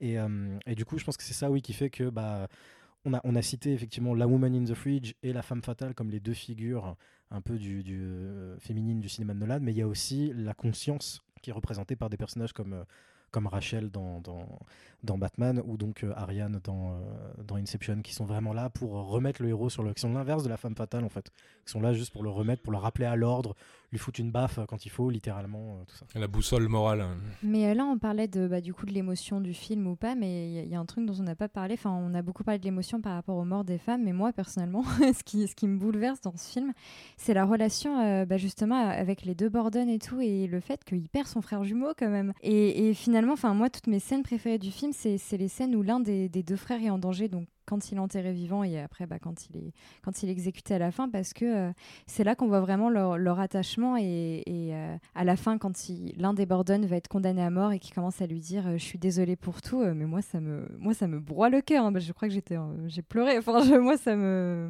je trouve ça très fort aussi dans ce film D'ailleurs, petite question pour vous quatre. Est-ce que vous aviez reconnu euh, l'autre Borden sous le maquillage au premier visionnage? Attention, Alors- premier visionnage, parce qu'après, voilà. hein. Moi, j'avais, j'avais pas reconnu, mais j'avais capté que le Fallon, c'était un mec maquillé en fait. Comme Ouais. un con, j'avais pas pensé nécessairement que ça allait être euh, Christian Bale, mais j'étais là genre. Lui, lui, il est, il est pas clair. Et, c'est presque, en fait, c'est encore une fois, euh, ça, témoigne de, de, à la fois du jusqu'au boutisme et donc potentiellement des limites de Nolan. C'est que je pense que plein d'autres cinéastes auraient utilisé un autre acteur pour Fallon et faire un faux masque comme euh, Tom Cruise enlève un masque d'Alec Baldwin par exemple euh, dans, dans l'émission Impossible. Et là, non, le mec jusqu'au bout, zéro CGI, zéro subterfuge, c'est Bale avec un maquillage basique entre guillemets. Ouais, ouais. Euh, Clément, il dit moi sur Skype, donc euh, à toi. oui, parce que ça, c'est quelque chose. Moi, c'est quelque chose qui m'a, enfin, qui est un petit peu central dans mon appréciation du film. C'est-à-dire que la première fois que j'ai vu, euh, que j'ai vu le film, j'ai grillé l'histoire. Enfin, j'ai grillé la révélation de, sur les deux Borden. bon, j'ai pas du tout vu arriver le, le, twist sur sur le personnage de Jackman, mais mais en même temps, je pense que si, vu que t'es pas dans un film fantastique, en tout cas que c'est pas présenté tel quel, tu peux pas, tu peux pas le découvrir avant. Mais en tout cas, le, truc, c'est que moi, j'avais compris, et honnêtement, c'est quelque chose que j'ai toujours mis en avant comme un des défauts principaux du film. Euh, c'est quelque chose qui me posait souci. Je me disais, mais c'est.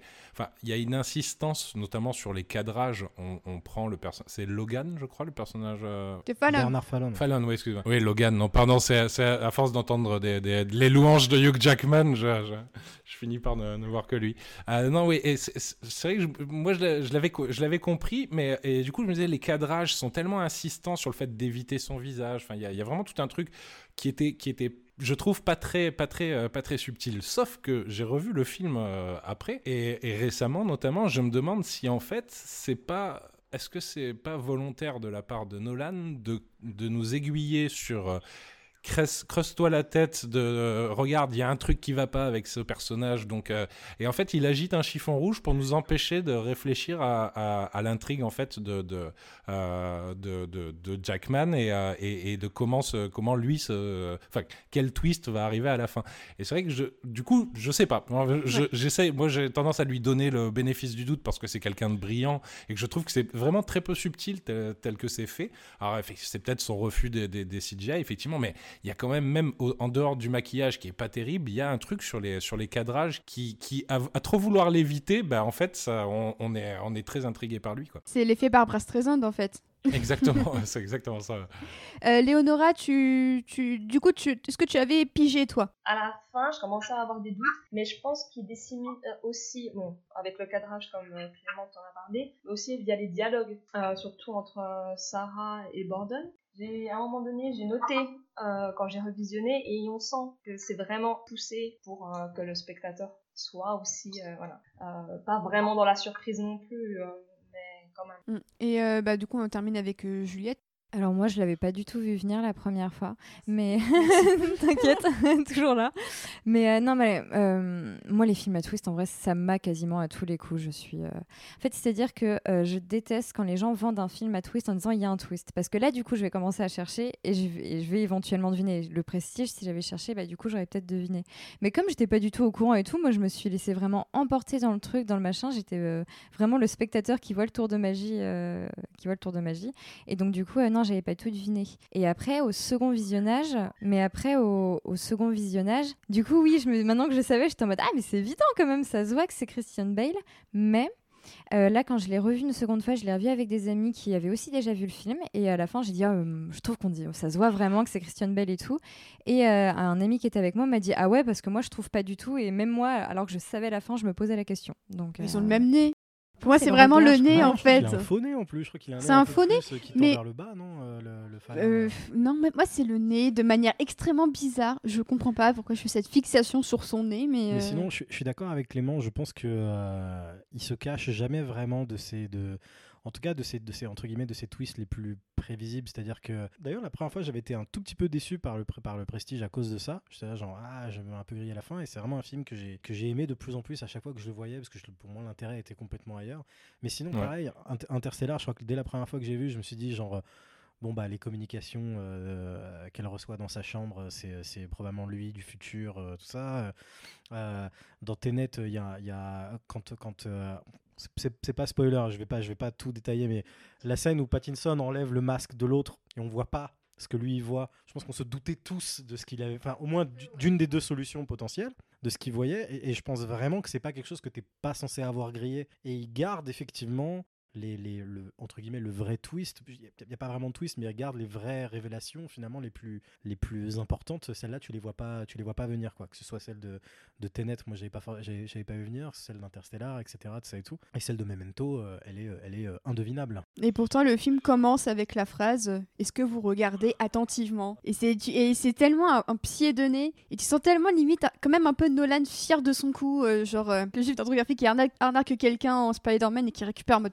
oublier. Même au-delà de ça, au début, euh, euh, au début, enfin, ce que tu disais, Océane, ça commence par est-ce que vous regardez, euh, est-ce que vous regardez attentivement, mais ensuite, quand Michael Ken en voix off commence à dérouler la structure du, d'un tour de magie, il dit The Pledge, donc c'est montrer quelque chose d'un. La promesse. ouais, c'est montrer quelque chose d'anodin. Et il dit un, un oiseau, une carte, et il dit un homme, et c'est exactement le le plan euh, montre Christian Bale pour la première fois à ce moment-là précis. Quand il dit un homme, et du coup, moi, c'était dès la première fois, ouais, je m'étais dit, ok, donc le mec va, c'est un film d'arnaque, c'est un film de, donc, et a priori, ça concerne ce personnage, donc euh, j'étais plutôt focal sur lui. Quoi. Juliette euh, voulait parler. Ouais, mais bah, justement, comme tu disais, là où c'est, là où c'est super fort et que vraiment il nous montre le twist de son film dès le, dès le premier plan. Euh, c'est donc bah, regardez-vous attentivement donc sur le plan avec avec tous les chapeaux et sur le titre aussi le prestige et, j'adore ce plan. Enfin, je le trouve vraiment incroyable parce que déjà, on a juste le titre du film, sauf qu'en même temps, c'est très méta comme moment parce que ce qui nous montre, c'est vraiment le prestige d'un tour. C'est la fin, c'est la troisième étape. C'est le prestige, la multiplication des chapeaux. Et vraiment, ce plan, donc déjà, il, il nous montre donc la fin dès le début puisqu'il nous montre un prestige. Et en plus vraiment il bah ouais il dit tous les thèmes quoi. Les chapeaux qui représentent les magiciens qui sont multipliés. Enfin il y a tout dans un seul plan. Non c'est euh, assez une prouesse. D'ailleurs on n'a pas encore trop euh, parlé de, l'homme sans qui cette machine n'existerait pas. Voilà j'avoue que j'ai fait quasiment un point complet sur juste euh, cet acteur pour pour le déroulé du podcast. Donc c'est David Bowie qui joue qui joue Nikola Tesla qui est également une, figure centrale hein, du du, livre. Euh, et concernant le casting, tout simplement, c'est Nolan qui est un immense fan de Bowie et qui s'est dit s'il n'y a que Bowie qui peut jouer ce rôle et personne d'autre. Et qui, du coup, a tenté de le convaincre. Et euh, résultat des courses, Bowie a fini par accepter. Et il a tourné, je crois, 4 ou 5 jours. Donc ça a été un tournage assez rapide, hein, puisqu'il est vraiment. C'est vraiment une ombre qui plane sur le film, mais qu'on voit finalement assez peu euh, en chair et en os. mais j'aime vraiment beaucoup Tesla dans, dans, ce film. Je crois que Juliette, tu voulais réagir. Ouais, bah, j'adore aussi son personnage. Bon, déjà, c'est David Bowie, moi aussi, je suis très très fan. Enfin, genre... Euh, mais rien, là, en le revoyant, rien que le voir à l'écran, maintenant que bah, David Bowie est décédé, mais j'avais envie de pleurer tellement, enfin, je, tellement je l'aime. Et euh, ouais, non, mais moi aussi, j'adore le, personnage de Tesla. Pour moi, en tout cas, dans le film, il est responsable vraiment de, des scènes les plus visuellement magnifiques. Bah, là, on reparlait des, ampoules et tout, même si à ce moment-là, Tesla n'est pas là, il est la cause de tout ça. Et en plus, euh, non, mais ouais, Tesla, il est intéressant et, c'est le personnage qui introduit euh, tout le propos bah, sur les effets spéciaux que je trouve qu'il y a dans le film. toi, tu parlais donc d'un propos métacinématographique, donc film d'auteur ou blockbuster, mais je trouve qu'il y a aussi un truc avec les effets spéciaux. Soit les effets spéciaux, bah, les anciens, un peu fait main et tout, donc du coup, comme, euh, comme le fait Borden, où euh, quand, on voyait, quand on voit ça, on cherche l'explication parce qu'on sait que c'était pas simple et donc on se demande quel était l'effet de montage, de machin et tout, qui a permis ça par rapport aux, effets spéciaux d'aujourd'hui que moi, enfin en ce qui me concerne, je fais pas d'hierarchie, hein, moi j'aime autant les deux, mais euh, où il y a un côté où il y a plusieurs personnes qui se plaignent que du coup ça perd de la magie, que du coup, que, que, du coup l'explication nous est, nous, est, nous est donnée tout de suite, etc. avec l'électricité et tout, et, Tesla représente un peu ça et, j'aime beaucoup. Et au final, celui qui, qui utilise les effets spéciaux, il punit, tu vois, Nolan. Mais totalement, mais en vrai, moi je me suis dit, c'est ça. Hein. Clément, euh, un avis peut-être sur Bowie? Euh, bah, Bon chanteur, j'espère qu'il sortira un album prochainement. Euh, bon nom de chat aussi, je recommande. Euh, ouais, moi ce que, je, ce que je disais un peu plus tôt, c'est vrai que ce qui est génial, c'est que quand il apparaît, il arrive avec, euh, bah, avec son univers. Alors, je suis pas un grand spécialiste de Bowie, mais en tout cas, son ambivalence, son, son, son, côté mystérieux et en même temps génial. Mais euh, moi, ce que je trouve au-delà au de, au de, du personnage de Bowie, enfin, le casting est super bien, mais le personnage de, de, de Tesla, pardon, il a, je trouvais super intéressant d'en faire finalement, c'est enfin, c'est Lucifer, c'est le diable, puisque clairement enfin, ce que ce que fait Jackman, c'est un pacte, pacte faustien pour pour pour accéder à, pour accéder à la comment dire à la victoire, à, la concrétisation de son rêve, et qui doit payer au centuple, littéralement. Et alors que Borden, quand on comprend à travers les à travers son enfin à travers le, récit dans son journal, c'est que lui, il serait allé et aurait considéré que là, non, le prix était trop cher à payer. Donc il y a un côté, en même temps, luciférien, c'est-à-dire je te donne les moyens d'accéder à quelque chose, à un savoir presque, enfin pas presque, un savoir interdit, euh, trop, trop, trop dangereux. Et en même temps, il les prévient. Il, les, euh, je veux dire, il, le répète peut-être deux ou trois fois, Jackman, en disant est-ce que vous êtes bien prêt à payer le prix et tout? Donc il y a, y a, cette figure qui est, qui est assez passionnante un des derniers euh, gros points qu'on voulait aborder, que je voulais aborder, c'était la présence de Cutter, qui est assez secondaire euh, dans le, dans le livre. Je pense que Juliette, euh, Tu, tu, confirmes. Il est beaucoup moins important qu'il ne l'est là. Hein. C'est ça. Et qui se voit doté d'une nouvelle importance dans, dans, le, dans le film, puisque c'est Michael Caine qui, qui, le joue, dans un rôle assez similaire à celui d'Alfred en guise de, de mentor mais qui se trouve finalement une conscience puisqu'il fait la bascule entre, entre les deux magiciens euh, tout au long euh, du film. Euh, il commence avec Angier, finalement, il, trouve justement que les méthodes de, Angier sont assez extrêmes, et il se range du coup du côté euh, de Borden, euh, notamment sur, sur la fin. Et j'aime beaucoup ce personnage parce que je trouve que c'est une de mes voix off préférées du cinéma, parce que justement, pendant tout le film, on ne sait pas dans quelle timeline il s'exprime. Est-ce que c'est une voix off du passé? Est-ce que c'est une voix off du présent? Est-ce que c'est une voix off du futur? Et j'aime beaucoup l'ambiguïté du, du personnage. Et une des phrases d'ailleurs, on en discutait avec Leonora qui, euh, qui illustre bien le personnage, c'est que c'est lui qui s'exprime euh, pour le spectateur et qui dit Vous voulez euh, vous, vous, faire avoir. du coup, Leonora, tu, tu, voulais rebondir sur ça, donc tu as la parole. Alors, oui, quand, quand il exprime voilà, ce côté de voilà, You want to be food, donc vous voulez en fait pris au piège, être berné. Être berné, merci ça représente vraiment bien l'idée aussi du scénario qui est entre guillemets une sorte de tour euh, de magie euh, quand on voit tout ce qui est la dissémination euh, des, des, indices. je trouve que c'est vraiment intéressant ce côté-là. Voilà. Clément, tu voulais réagir? Euh, Non, pas vraiment. Mais euh, Ah d'accord, parce que je te voyais écrire sur Skype. non, je, je, je, préparais. Non, non, euh, par contre, moi, sur le personnage de Gutter, déjà, bah, je trouve, je trouve ça, il est confortable. Euh, enfin, il est confortable. Scénaristiquement, c'est confortable. C'est-à-dire, c'est vraiment la, la, la, la, béquille du, du, spectateur. Après, en plus, bon, bah, c'est Michael Ken. Moi, j'aimerais que Michael Ken, il vienne s'asseoir à côté de mon lit le soir et qu'il me parle pour m'endormir, quoi. Parce que c'est... c'est Non, et c'est pas une critique. C'est-à-dire, c'est, il a une voix une voix qui est, qui est incroyable, donc s'en servir comme une voix off, bah oui, forcément. Et puis comme, euh, ouais, comme je disais au début, moi je trouve qu'il a ce côté mentor aussi, euh, ce, ce, ce, côté vraiment euh, vieux, vieux sage, wise guy, qui, qui fait que, que, bah, que on, est, on a beaucoup plus confiance en lui, parce que le film, encore une fois, moi je trouve c'est un film, c'est un, film d'arnaque. Hein. Enfin, il utilise beaucoup des codes du film d'arnaque, sauf que là on a ce personnage qu'on a envie de croire, parce que Michael Ken arrive avec cette, cette aura bah, de crédibilité dans le métier et donc on se dit bon ben ce que lui me dira a priori je peux je peux lui faire confiance quoi. Et, euh, et je comprends pourquoi ouais pourquoi Nolan le réutilise à chaque film. Parce qu'après bon euh, je trouve le personnage enfin Michael Ken colle avec le personnage de Christopher Nolan c'est-à-dire euh, moi je pense que plus Christopher Nolan il a pas il doit pas faire beaucoup de fêtes avec Johnny Depp sur son bateau. Par contre je le vois bien se partager une petite Johnny Depp DiCaprio pardon mais je dois bien se partager une petite camomille avec Michael Ken en regardant des vieux films euh, le soir euh, sous un plaid quoi. Enfin, il, a ce côté, euh, ce côté ancien vénérable qui, lui plaît bien. Donc non, très très bon Michael Ken. En fait, on parlait de personnages qui sont la conscience du protagoniste tout à l'heure, et là effectivement, il est totalement en mode Alfred ou en mode Ariane dans Inception, c'est-à-dire qu'il est là en, tant que conscience de, danger. Et en fait, du coup, pour reprendre l'analogie que faisait tout à l'heure Clément, si Tesla est un peu le, Lucifer qui fait euh, ce que dans le film est appelé de la vraie magie pour le tour de magie que demande Angier, bah du coup le, vieil ingénieur interprété par Kane est vraiment son, son, son pendant. C'est un peu bah du coup. Ah c'est Dieu.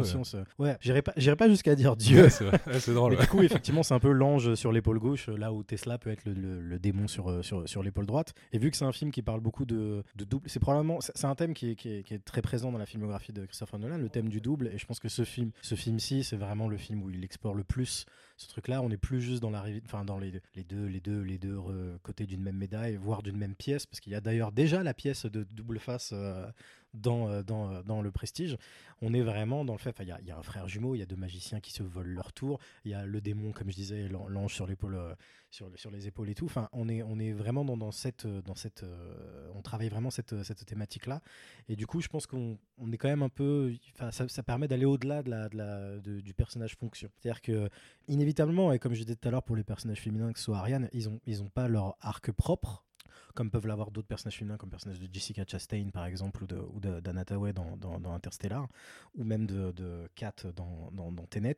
Mais du coup, il arrive quand même, je pense, à, être plus euh, qu'une qu'une béquille qui sert à être le narrateur qui, présente effectivement les, les règles d'un tour de magie. Euh, qui sont des règles d'ailleurs, je crois, qui ont été juste complètement inventées par Christopher Priest, en plus, qui d'ailleurs, je crois, si je me trompe pas, il avait dit qu'il avait choisi le mot le prestige parce que ça ressemblait au mot prestidigitation, qui, qui est le, le, mot original à la, base des, de, de, de, la magie. Euh. et, dans le livre, il explique qu'il existe six tours de magie, six types de tours de magie, et que, euh, par exemple, le tour de, l'homme euh, transporté, il arrive en contradiction avec les lois de la nature, il fait disparaître puis réapparaître, et en gros, normalement, chaque tour doit réagir au moins une des, de six contraintes donc aussi l'illusion euh, notamment, et que ce qui fait la particularité du tour euh, de, l'homme transporté, c'est qu'il coche au moins euh, quatre critères parmi les six, et que c'est ça qui le rend d'autant plus intéressant, c'est qu'il coche finalement plein de choses. Je trouve que le, principe même de, la triple explication et tout ça, je trouve que ça fonctionne super bien, même en matière d'actes cinématographiques. J'allais dire, ouais, prête totalement, enfin, elle, a, une structure en trois actes, effectivement, quoi. même dans un... Et même pas, pas forcément linéaire. Et c'est ce que disait Nolan en fait dans, dans, un entretien à Empire, c'est que pour lui, la structure du film, donc ça, certes, ça correspond à trois mots bien précis, mais c'est pas forcément fait de manière linéaire et les trois préceptes se croisent entre eux euh, dans, le film. Et c'est ça qui rend la chose d'autant plus passionnante c'est que bah, le prestige comme le disait Juliette tout à l'heure bah en fait il n'est pas uniquement à la fin, mais techniquement, il est aussi au début. Oui, mais d'ailleurs, même au-delà du plan des, euh, des, chapeaux, on commence plus ou moins par la fin de l'histoire. On commence par le procès. C'est là d'ailleurs que techniquement, euh, on devine être l'origine de la voix off de Michael Caine, ce qu'il est en train d'expliquer au, au, juge et aux membres du jury. Je ne sais plus s'il y a un jury, mais en tout cas, il est en train d'expliquer au tribunal à, quoi ressemble un tour. Et donc, oui, effectivement, on commence par, euh, par la fin. On voit déjà un, prisonnier, un homme, comme disait tout à l'heure Clément au moment de la voix off, tout ça. Juliette? Mais ouais, bah, justement, tu, tu parlais donc, enfin, je vais revenir sur la voix off, qui, oui, qu'on devine être éventuellement du coup la fin du procès, mais du coup, j'adore. enfin, vraiment, je suis fan de, comment euh, est mise cette voix off. C'est super rare parce qu'en général, une voix off, c'est un moment du passé raconté du futur, alors que là, du coup, si la voix off, la voix off est sur les dernières images du film, enfin, qui sont au début, mais du coup qui sont les dernières images du film. Mais la voix off vient du procès, donc qui se passe avant ces images? C'est compliqué à expliquer, mais c'est pour dire que c'est une voix off, c'est le passé qui commente le futur. Et, euh, je trouve ça super, euh, super intéressant, c'est de, la, de la pure émancipation, et du coup ça ressemble à un tour de magie, on est toujours dans l'émancipation euh, de ce qui va se passer. Et d'ailleurs, Léonora, tu nous faisais remarquer que celui qui joue le juge, c'est Niles dans The Nanny, le petit clin d'œil qui fera plaisir aux fans de Une nounou d'enfer. Donc je pense qu'on en a fini avec le prestige. Est-ce que vous aviez un dernier mot à ajouter? Est-ce que peut-être pour vous, c'est dans la... c'est admettons qu'il y ait un top des films de Christopher Nolan, est-ce qu'il serait placé très haut ou euh, dans la deuxième, euh, deuxième moitié? Pour euh, Robert Pour moi, il est dans le top 5 clairement. Après, je, je, place Inception, Dark Knight et Interstellar au-dessus. Après, est-ce que, -ce que pour parler de manière plus objective, j'ai l'impression que c'est un film qui, euh, au départ, n'était pas forcément celui qui était le plus cité, mais qui est souvent cité, finalement, par beaucoup de gens, des gens qui sont moins fans de la période blockbuster, on va dire, euh, de Nolan. Et j'ai vu beaucoup de, de, haters de Nolan, il n'y a pas d'autre mot, euh, ériger ce film comme étant celui, qui, en tout cas, le, meilleur Nolan, selon, selon eux, en tout cas. Clément? Moi, je, je, le trouve, je trouve intéressant. Moi, pour moi, il est vraiment dans mon top 3. Hein. C'est un Memento, Prestige, et je pense Tenet vient de faire une entrée fracassante quelques jours, mais j'ai besoin de le revoir. Euh, mais euh, mais euh, c'est vrai que je, trouve que c'est un, des, un des plus intéressants et surtout, je trouve que c'est un film qui, qui, qui s'est inscrit, juste pour sortir un tout petit peu de Nolan, mais dans, dans, tout un tas, de, enfin, un tas de films de réalisateurs du type de Nolan. On a parlé tout à l'heure d'Aronofsky. moi, je, je, rajouterais aussi, par exemple, La La Land, enfin, tous ces films, en fait, qui sont des métaphores de qu'est-ce que tu dois payer comme tribut à ton art. Et je trouve que c'est assez révélateur, c'est que souvent, c'est des films qui arrivent, euh, enfin, qui sont des, moments charnières un petit peu dans la filmographie de, beaucoup de ces, de ces, réalisateurs.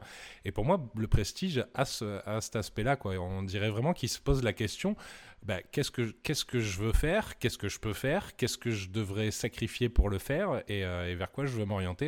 Et c'est vrai que moi, quand je repense à, au Prestige, souvent je le rapproche de euh, Westler, euh, Black Swan, La La Land, enfin tous ces films qui à un moment on, voit un créateur qui s'interroge sur l'acte de, de, création et tout ce que tout ce que ça, ça comporte. Donc euh, moi je trouve qu'il est pas, il est, c'est pour ça que je le mets très haut. Pour moi, il est, il est à la charnière de son, ouais, de, de, ces, de ces deux types de cinéma. Et pour le coup, le film est hyper cohérent thématiquement avec ça, puisque, comme, euh, enfin, comme disait Robert et comme disait tout le monde, a, c'est, ça, enfin, c'est le, combat du, du, vieux cinéma contre le nouveau cinéma naissant et, qui forcément fait des victimes. Du coup, euh, bah moi j'ai exactement le même top que Robert. Donc c'est-à-dire que non mais euh, voilà, ça fait The Dark Knight, Inception, Interstellar. Ah bon, entre Interstellar et Inception, je sais pas, mais bref. Euh, du coup, euh, le Prestige serait pas dans le top 3, mais clairement en, en, en, quatrième position. Mais après, en ce qui me concerne, enfin pour le coup, moi j'aime tellement de Nolan que, ok, il est quatrième, mais quatrième par rapport à l'estime que j'ai de toute sa filmographie et tout, ça, c'est vraiment le prestige, un film que je considère comme exceptionnel de bien des façons. Bah, moi, c'est simple, c'est mon Nolan préféré. Et d'ailleurs, il y avait une news qui m'avait fait un peu bondir, euh, que vous avez vu, d'ailleurs, je crois Robert euh, l'a vu aussi, c'est le cinéma score de Tenet qui a euh, B, B, B, ou B, il a B, et euh, c'est la note la plus basse pour un Nolan depuis le prestige. Et du coup, ça m'a beaucoup contrarié, et heureusement, des, gens sont venus défendre un peu ce film, mais c'est vrai que euh, il n'a pas forcément remporté un grand succès euh, au box-office. C'est en tout cas, ça n'a pas atteint les latitudes qu'ensuite il a, il a atteint. C'est ça, c'est qu'en fait, finalement, comme je disais tout à l'heure, c'est le dernier petit film de, de, Nolan et il est coincé entre deux blockbusters et notamment Dark Knight qui est le plus gros succès de Nolan euh, déjà sur le territoire américain et je crois du coup en, à travers à l'international aussi. Et donc oui, c'est pas forcément, euh, mais je pense qu'effectivement de, la, de la même manière que moi, c'est un film que j'ai que j'ai, euh, enfin je à l'époque quand je l'ai vu, j'aurais même pas mis à l'époque où je mettais encore des notes, j'aurais même pas mis la note maximale. Et finalement, c'est vraiment un film qui a gagné en moi au, au, fur et à mesure des visions. C'est pour ça que à la sortie de Tenet, des gens m'ont demandé ah, tu le classes où et tout? Je suis là, genre, oh, euh, c'est encore vraiment trop tôt pour le mettre parce que ça se trouve, dans 10 ans, je te dirais, il est dans le top 3 alors qu'aujourd'hui il ne l'est pas et tout.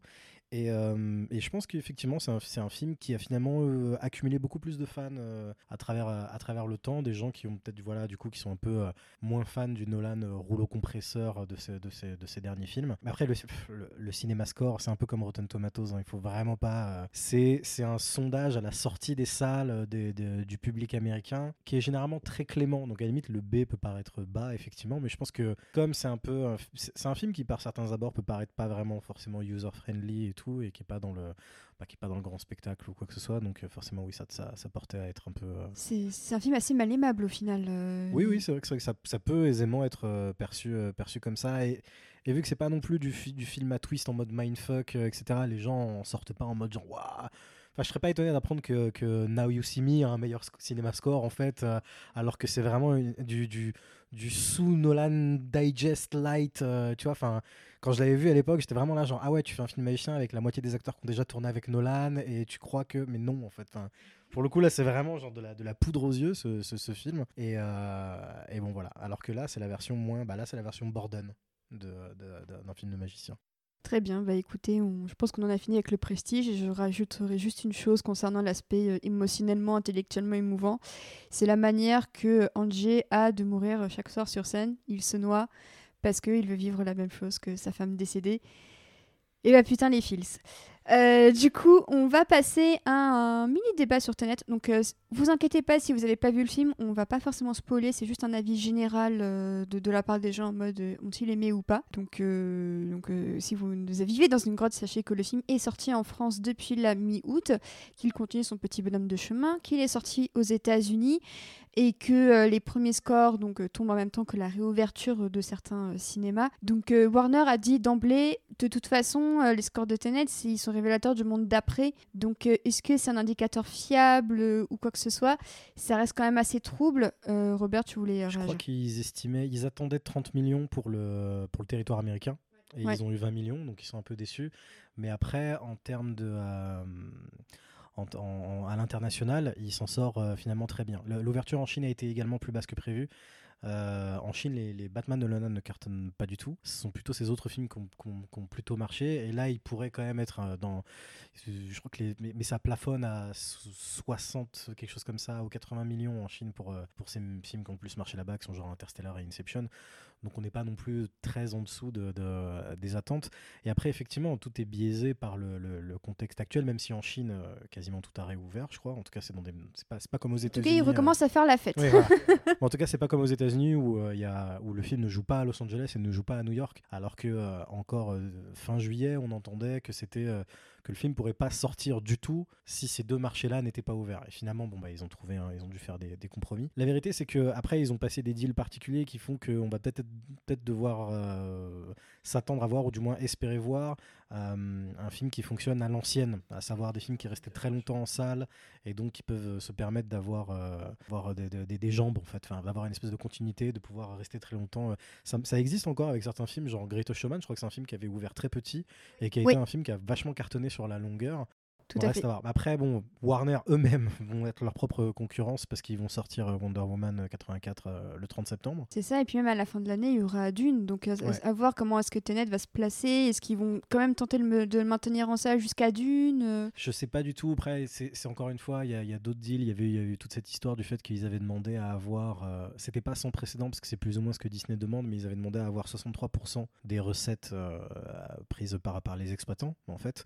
Et, et ce qui avait été un peu mal vu, c'est que bah, ils, font cette demande parce qu'ils savent qu'en face, les cinémas peuvent pas se permettre de dire non euh, au premier et seul gros blockbuster qui va sortir et potentiellement les sauver, même si j'aime pas jouer le jeu de, ce, storytelling autour de Tenet et de, Nolan, sauveur du cinéma, de ça et tout, qui est entièrement fabriqué par, euh, euh, les médias, parce qu'au fond, on s'en fout, on est là pour discuter d'art, n'est-ce pas? Mais bon, j'espère au film, en tout cas, que de, de, marcher, euh, de, marcher suffisamment, parce que moi, j'aime le film. Après, c'est vrai que ces derniers temps, je me désintéresse de plus en plus du box-office.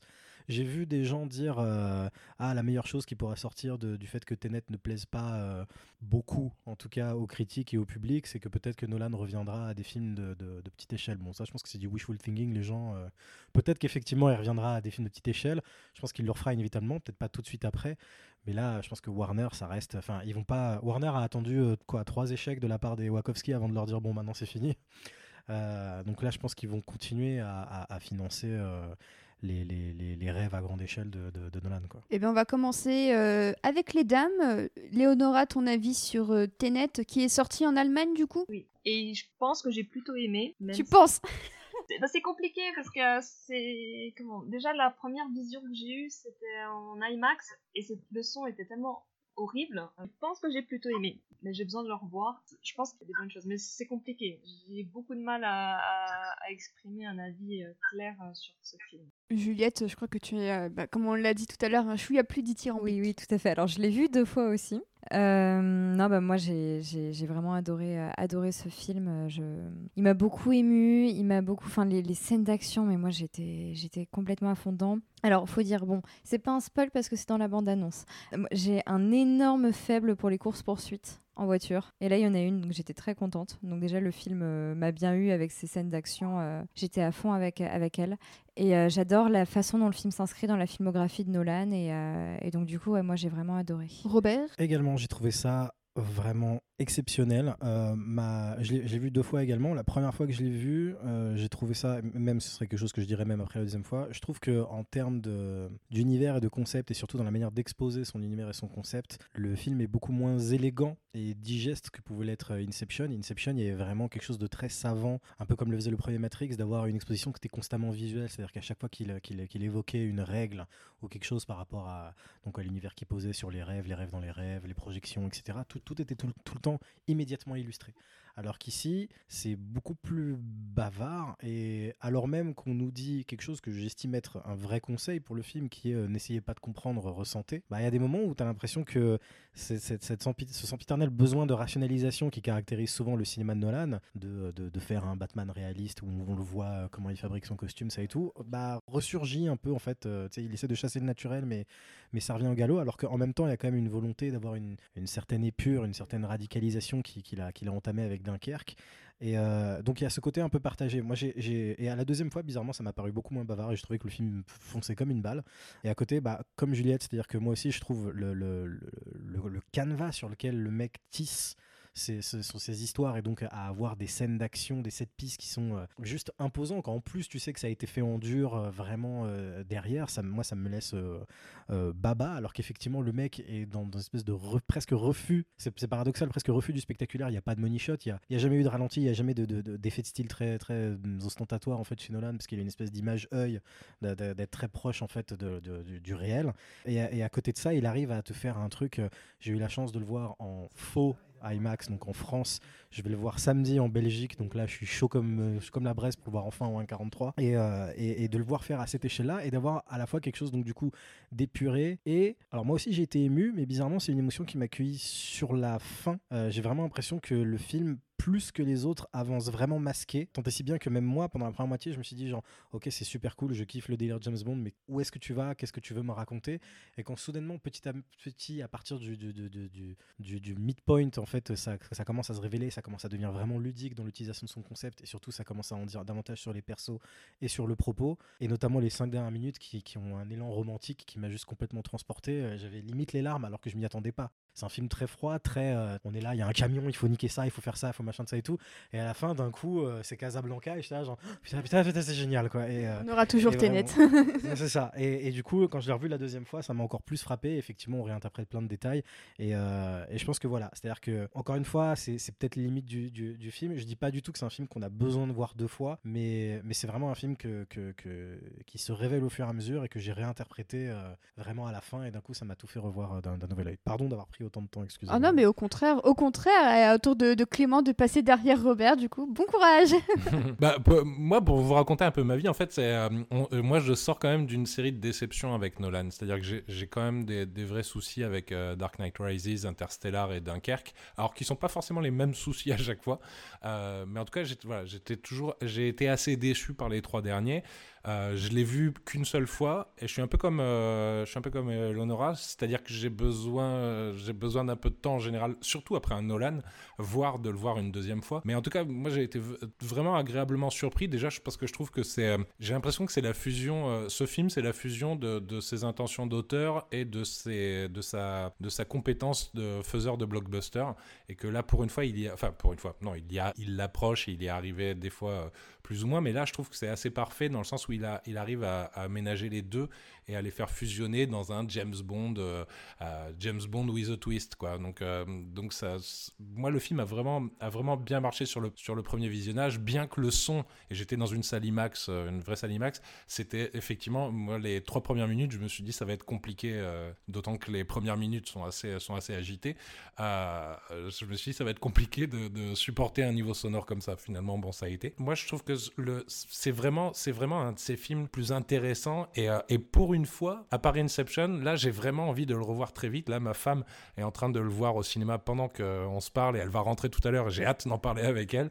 Mais euh, c'est vrai que là, ouais, c'est tellement brillant que je pense que c'est pas possible de, de, de, comprendre toute la brillance de, de, de la compétence qu'il a, dû, euh, a dû développer sur ça si tu le vois qu'une seule fois. Bah, c'est ça aussi, ce qui m'avait un peu agacé, c'est l'idée de, de, que tout le monde dit il faut le voir deux fois pour comprendre.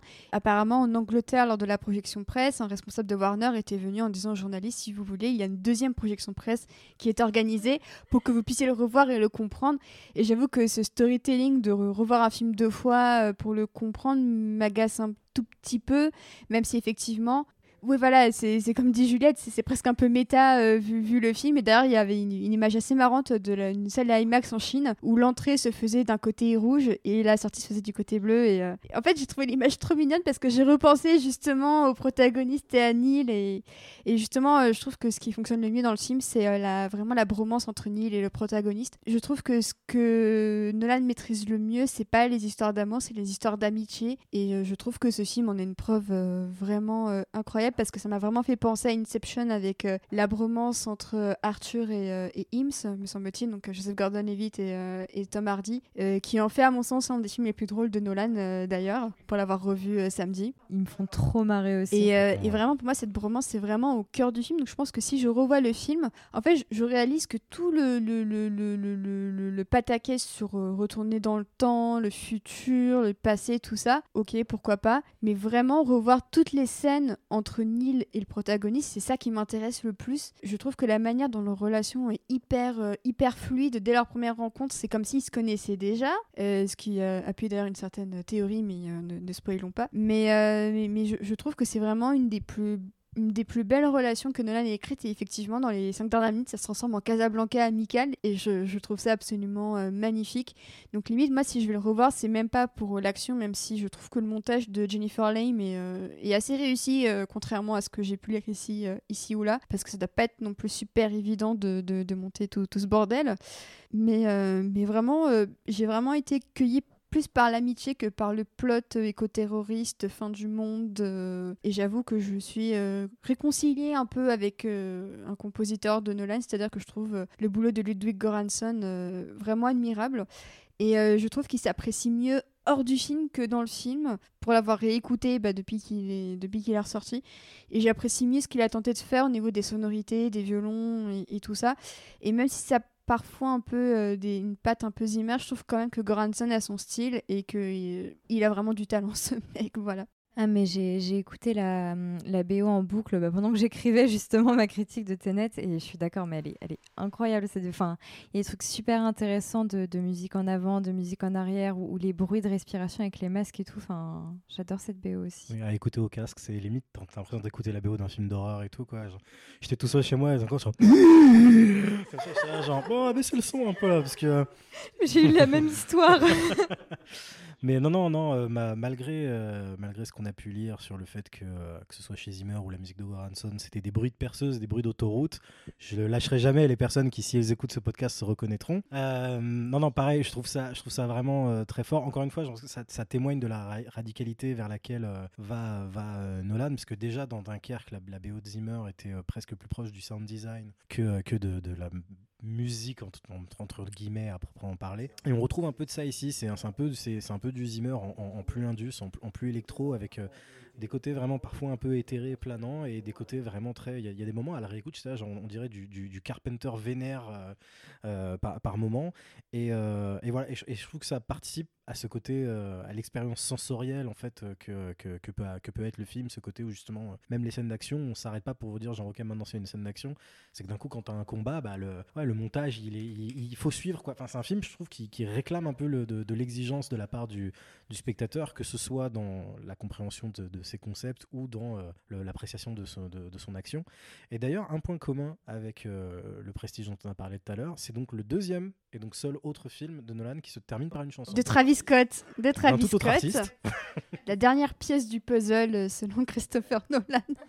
Ouais. alors, alors ça, ça, je, je sais pas à quel point c'est du, marketing du mec. qui, euh, Fortnite Connection. c'est ça, ouais, exactement. du mec qui fait ses pubs sur Fortnite maintenant. Et euh, mais après, le, le, le, le morceau, enfin la, la, l'instru du morceau est déjà un, un des morceaux de Goranson. euh, Oui. voilà, qui est dans la in Play, je crois. Et euh, mais voilà que je trouve, que je trouve, mais même la chanson de fin, pour la coup, je la, je la- pour le coup, je la trouve beaucoup plus à sa place. C'est pas juste parce que je suis pas méga fan de, ra- de, de, de Radiohead et de, et de Tom York et tout, mais, mais je trouve que ça, ça, ça c'est, plus organique alors que dans, dans le Prestige, j'avais été vraiment choqué la première fois. euh, Il y a une espèce de Ah oui, pareil. au-delà même de l'anachronisme, il y a un truc, je trouve que c'est presque l'impression que c'est pas dans le ton euh, du, du, euh, du film avec la zig de Julian et tout. Alors que là, ça se fond bien dans, dans, dans le reste. Alors Clément voulait euh, réagir concernant la, la question épineuse des revisionnages. Non, c'est- euh, non, mais c'est vrai que je, je disais, je disais tout à l'heure que j'avais euh, envie, enfin be- besoin de, de le revoir, mais par contre, je vais complètement dans, ton sens, Océane. Moi, ce, narratif bullshit là de, il faut le voir deux fois pour le comprendre m'énerve un peu. Moi, j'ai envie de le voir une deuxième fois parce que je pense que tous les Nolan s'appré- enfin, c'est pas qu'ils se comprennent, c'est qu'ils s'apprécient euh, à la deuxième fois. Enfin, tous les Nolan, presque tous les Nolan s'apprécient à la deuxième fois. Mais, mais honnêtement, le truc de le film n'est pas si compliqué. Le, euh, je, quand je vais pas, je vais pas rentrer dans les détails pour rien spoiler, mais c'est un James Bond avec, euh, encore une fois, avec, avec un twist qui est, qui est donc euh, ce, jeu avec le temps. Mais le film n'est pas incroyablement. Euh, il est complexe, mais il n'est pas compliqué. Et là, je rejoins aussi Robert. C'est un réalisateur qui demande à son, à son audience, euh, enfin à son public, de, bah, de garder les yeux sur l'écran et d'écouter ce qui se passe. Donc, euh, ouais, tu, tu vas pas sur Twitter en même temps, euh, tu, tu fais pas autre chose. Et, mais c'est bien, moi je trouve que c'est une exigence qu'il faut, que on peut avoir des films complètement légers qui n'auront pas une telle exigence, mais il faut qu'il y en ait aussi. Et, et, je trouve que pour ça, il, est, il, il, marche bien. Et je voulais revenir aussi sur le montage, juste vite fait. C'est que, et c'est pour ça aussi qu'il faut garder les, les, yeux rivés sur l'écran. Moi, j'ai jamais vu, enfin, il y a des ellipses dans ce film qui sont, qui sont d'une brutalité et en même temps qui passent tranquille. Hein. C'est-à-dire qu'il euh, il, maîtrise l'ellipse et le, et le, montage à un niveau, moi, que j'avais assez peu vu chez lui avant. Ça, c'était, euh, on sentait que c'était une compétence qui était en branle chez lui, mais là, vraiment, euh, c'est les, les, personnages commencent à dire bon ben on va aller là et hop ça cut ils y sont le, la phrase se finit sur euh, enfin il y a vraiment des, des, des, ellipses qui sont incroyablement osées et qui à chaque fois fonctionnent et ça c'est impressionnant. À l'inverse des ellipses de Dark Knight Rises qui sont un peu genre wow! Comment t'as fait pour revenir d'Inde? Exactement ça mais euh, mais non mais, mais, je, mais, je suis, mais je suis assez d'accord. Mais le truc des revisionnages en plus je suis d'accord que enfin pour moi c'est quelque chose entre guillemets qui qui va de soi le fait de, de, le réapprécier une deuxième fois parce que tu ça révèle des trucs puis c'est un film euh, avec une nature palindromique et tout donc forcément as, comme on a envie de revoir le prestige jusqu'à l'époque bon bah effectivement le, le, le marketing enfin il n'y avait pas une deuxième projet de Warner euh, derrière et tout et c'est vrai que bon c'est un peu une marotte des, des, des, des, sites US et maintenant des sites français de faire euh, Tenet ending explained comme si c'était forcément nécessaire vu qu'ils le font maintenant parfois pour des épisodes genre un épisode complètement random d'une série de télé, Morty, voilà, genre, on vous explique la fin. Non, mais c'est bon. tu vois, j'avais compris et tout, quoi. Ou les, les, on, vous explique la fin de Once Upon a Time in Hollywood avec des mecs qui révèlent que, eh, vous saviez que Margot Robbie joue Sharon Tate, alors Sharon Tate. Et euh, t'as là, genre, non, mais. Please. Et, et j'ai vu une, vidéo retweetée aujourd'hui et, et je m'attendais à avoir des trucs très spécifiques expliquer du style euh, parce que je vais pas mentir moi je dis j'ai compris ce qu'il y avait à comprendre. Je vais pas prétendre avoir compris la minutie de l'opération finale qu'ils font en, en, étau ce qu'ils appellent l'étau temporel pour pas pour pas spoiler plus. Et je pensais qu'on allait avoir une explication de ça dans cette vidéo et en fait ça explique des trucs qui sont juste bah, expliqués dans le film. Et je me disais genre vraiment il y avait besoin de cette vidéo. À qui s'adressent ces vidéos? Probablement aux gens qui ont mis B comme cinéma score il vient de faire tomber le micro par terre. Euh, alors, petit point casting, parce que c'est vrai que, outre Kenneth Branagh et Michael Caine, voilà, bah, toujours le même, hein, toujours dans les bons plans, euh, Michael Caine, on assiste quand même à un renouveau euh, de, casting de la part de Christopher Nolan, qui était déjà un petit peu engagé avec Dunkerque, même s'il y avait quelques figures déjà un peu type Tom Hardy, Cillian Murphy et, et, tout ça. Une voix off de Michael Caine une voix de Michael Caine. Mais c'est vrai que Tenet a quand même euh, comme protagoniste, littéralement, un homme noir pour la première fois de sa filmographie. Et euh, très clairement, le trio principal, donc là on a la une de Entertainment Weekly sous les yeux, c'est littéralement donc Robert Pattinson, Elizabeth Debicki et John David Washington, soit trois acteurs qui soit sont en pleine possession de leurs moyens comme Pattinson, ou soit qui sont vraiment sur la pente ascendante comme Debicki et John David Washington. Est-ce que pour vous, ça signifie peut-être un, vrai euh, début de changement, en tout cas niveau casting, de la part de Nolan qui peut peut-être à nouveau diversifier un peu plus ses acteurs. Bah en fait, je sais, enfin c'est compliqué parce que euh, quand Interstellar est sorti, moi je trouve que pareil, il y avait un assez, alors euh, pas en termes de représentation, mais en termes de, casting, il y avait, c'était assez du renouveau quoi. Il y avait Matthew McConaughey qu'on qu'on avait, qu'on avait jamais vu euh, chez Nolan. Il y avait Matt Damon, je crois qu'on n'avait jamais vu non plus. On retrouvait vite fait Anataway, mais mais voilà. Et finalement, Dunkerque, pour moi, c'était un peu un retour aux sources parce qu'on retrouvait Killian Murphy, on retrouvait Tom Hardy. Euh, et là, Tenet à nouveau, ça fait, euh, ça fait différent et tout. Donc, j'arrive pas à savoir si euh, finalement on peut revenir en arrière, comme selon moi, on est un peu revenu en arrière, pas négativement, hein, mais comme selon moi, on est un peu revenu en arrière avec Dunkerque. Ou si, comme tu dis, on est peut-être vers un, un, renouvellement de ces têtes d'affiche et donc plus diversifié, donc peut-être un rôle féminin principal dont on parlait tout à l'heure euh, serait une bonne espérance. Bah, moi, enfin, malgré le fait que ce soit des, acteurs avec lesquels il n'avait pas forcément tourné, je trouve qu'il a toujours cette même technique. Il convoque des, univers. Et euh, j'adore, euh, enfin, j'ai adoré le swag qu'apportait qu'apportait Washington dans ce film. C'est-à-dire que je, je, pense vraiment que le film serait un peu plus chiant. Et là, je suis désolé, je vais prendre comme exemple Inception moi le côté le côté un peu constipé de, DiCaprio pendant tout le film euh, me fait chier. Enfin d'un point de vue du personnage je trouve que le personnage est génial un petit peu euh, casse-pied et, pour le coup ne collait pas vraiment avec ce que ce que ce qu'était censé amener DiCaprio comme euh, justement comme univers ou en tout cas comme personnalité. Là, je trouve que Washington il, injecte il injecte un peu de fantaisie. Son duo avec euh, avec Pattinson euh, très bon. Et pareil, Pattinson il a une image il a une image sympathique et ben il s'en sert encore une fois. Enfin, j'ai l'impression que c'est au-delà du fait de réutiliser les mêmes gens, c'est surtout qu'il est toujours dans cette idée de qu'est-ce que peut m'apporter qu'est-ce que peut m'apporter comme univers de manière immédiate. Qu'est-ce que ça va dire au spectateur quand il va voir cet acteur dans mon film dès le premier plan? Et euh, j'ai l'impression qu'il continue à se servir de ça. Donc pour moi, il, aura toujours ses habitués, mais j'ai l'impression qu'il est, a jamais été fermé à l'idée de, prendre des nouvelles personnes si ça sert son film. J'ai l'impression que c'est, surtout ça le facteur important chez lui. Il y a plusieurs choses que je me demande d'un point de vue extra-diégétique, si, je puis dire. En fait, c'est-à-dire que il y avait eu des reproches qui avaient été faits sur Dunkerque euh, sur le fait qu'on ne voyait pas euh, beaucoup de, soldats euh, d'origine indienne du côté Sri Lankais, ouais, comme dans 1917, on en voit un justement Exactement, sur et, et ni beaucoup de, soldats noirs du côté français. J'ai cru comprendre qu'il y avait eu une annonce de casting, mais un peu tardive apparemment, mais jusqu'au bout, ils ont essayé d'avoir finalement des, figurants racisés en fait, et ils en, ils en, ont, ils en ont pas eu.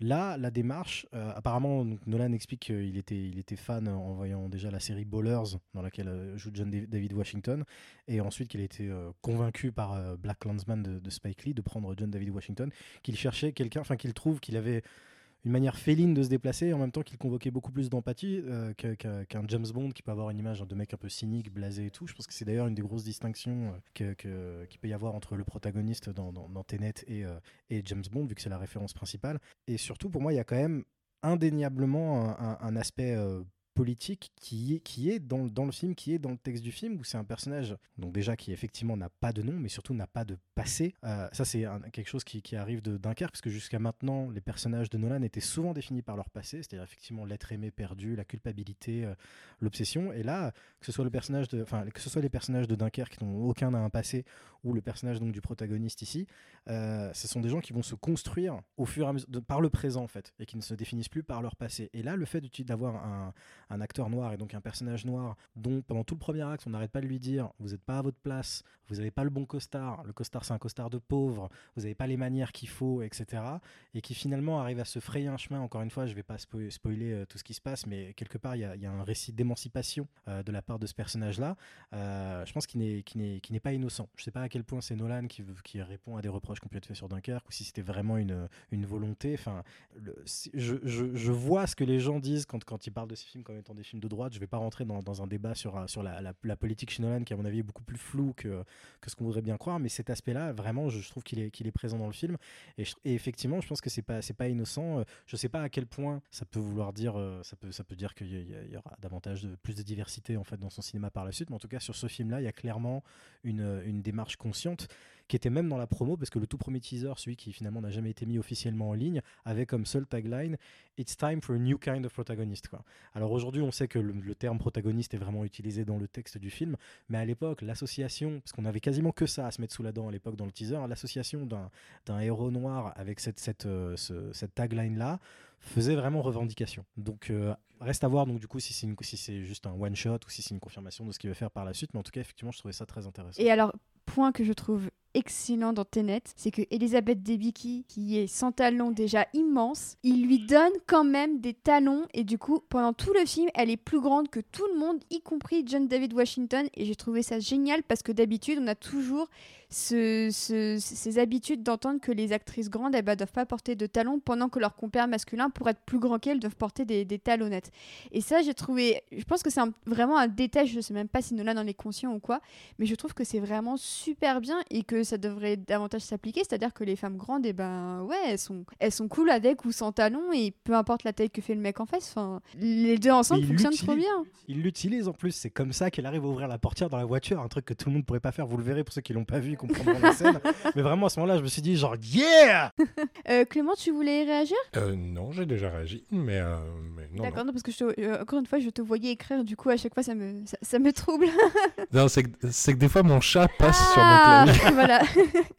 Tout, tout, tout s'explique. En fait, c'est le chat d'Andy d'Andy Serkis dans Le Prestige qui est sur, euh, qui est sur, tes, sur ton clavier. C'est ça. Alors, je voulais terminer sur euh, deux questions. Tout d'abord, est-ce que vous pensez que Tenet peut être la fin d'un cycle pour Nolan, sachant que les reviews ne sont pas forcément les plus positives de sa carrière, que ce soit du côté du public comme de la presse Et euh, deuxième question, comme ça vous pourrez répondre aux deux en même temps. Deuxième question, euh, pour vous, comment euh, va se faire l'après Tenet et qu'est-ce que vous souhaiteriez le voir faire? On peut commencer avec Juliette. Alors, Voilà, sans préparation, allez ouais, non, en plus j'ai lu le programme, hein, donc je devrais être préparée, mais j'ai pas trop de réponses en sens que je, je sais pas. Le, la, la carrière de, de, de Nolan, j'arrive, j'arrive jamais à l'anticiper. Et euh, quand, il a annoncé Dunkerque, moi j'aurais jamais cru qu'il allait faire un film de guerre.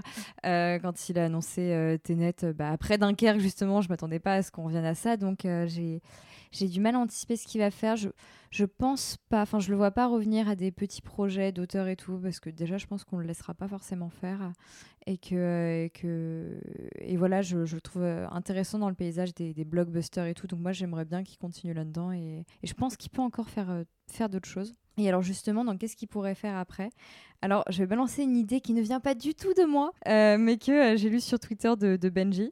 On Euh, salue, ouais. que, vous avez, que vous avez pu entendre dans Les Misérables, qui n'avait lu que la première partie du bouquin. voilà, ça m'a fait beaucoup marquer et beaucoup fait rire. Ça balance. non, parce qu'il a lu la pire partie. Genre, j'étais en mode, ah merde, tu t'es arrêté là, c'est c'est pas de bol. Bref, ce n'est pas le sujet. Euh, Benji, il avait, il avait tweeté qu'il voyait vachement euh, Nolan, enfin, que Nolan serait le candidat idéal pour faire une adaptation du, euh, jeu, du jeu vidéo euh, Metal Gear Solid. Et genre, mais quand j'ai lu ce tweet, mais ça a été une révélation absolue. Et, euh, et ouais, j'ai très envie que, que, Nolan fasse ça, en fait, parce que c'est c'est le genre de l'infiltration, donc ça pourrait être encore différent de ce qu'il a fait, même si Inception un peu. Bon, bref, ça, c'est- voilà, c'est à la fois, euh, ça ferait à la fois film de guerre, film d'infiltration, et c'est une licence qui joue beaucoup sur des high concepts et sur des questions du, du double et tout ça. Donc, euh, je, je veux voir Nolan faire ça en fait maintenant. Je n'ai, je n'ai pas d'autre envie. Robert? Euh, Il y a un truc qui est pas faux en plus dans ce que tu as dit quand tu dis qu'on peut-être on le laissera pas faire des petits films. C'est vrai que c'est finalement ce qui est arrivé à Michael Bay, qui a dû entre guillemets cravacher pour que finalement on daigne le laisser faire euh, son film à 25 millions de dollars de budget seulement, où il y avait seulement une explosion comme il le disait, euh, qui était une petite comédie noire à la frère Cohen. Il a dû passer des, deals avec Paramount pour avoir le droit, droit donc de pouvoir. euh, Enfin, en gros, c'est genre si tu réalises un Transformers de plus, tu peux faire Penny Gain. Si tu réalises un Transformers de plus, tu peux faire 13 Hours. Et, je me demande effectivement si Nolan ne risque pas de se, retrouver dans, ce genre, de dilemme. Mais après, effectivement, est-ce qu'il a envie de revenir à un plus petit film? Je sais pas. Je sais pas dans quelle mesure, effectivement, les, critiques ou le score peuvent vraiment euh, guider ce truc. La chance incroyable qu'on a avec Nolan, c'est qu'effectivement, c'est bah, le dernier, quasiment, un des derniers en tout cas, mais vraiment, ils sont peut-être deux, à faire euh, des, des, des blockbusters originaux. avec Déjà des Spielberg films originaux, euh, de- ouais. Avec, ouais, et, et encore même euh, même Spielberg, finalement son dernier gros blockbuster est une, est une adaptation. Enfin, il allait faire finalement, il a lâché, mais il allait faire Indiana Jones 5.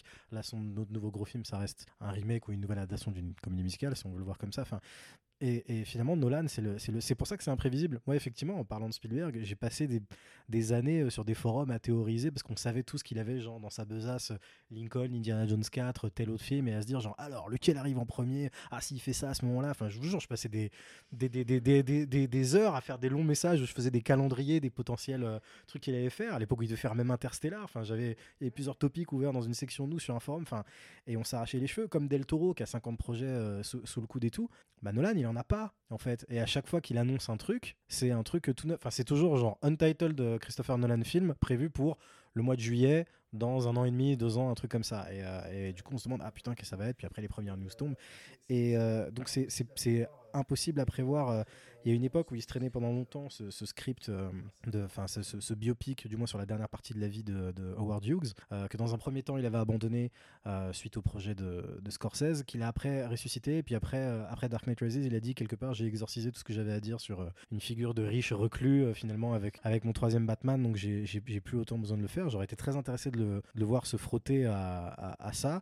Je me demande si inconsciemment, quelque part, c'est pas quelque chose vers lequel il va graviter, euh, consciemment ou inconsciemment, euh, pour le dire vulgairement, je pense que certains pourraient le dire, c'est un jour, est-ce qu'il va faire son film à Oscar Un biopic? Un c'est ça, un biopic ou un, film à Oscar finalement Dunkerque qui était un film de guerre euh, de la Seconde Guerre mondiale, qui est un, des genres les plus appréciés de l'Académie.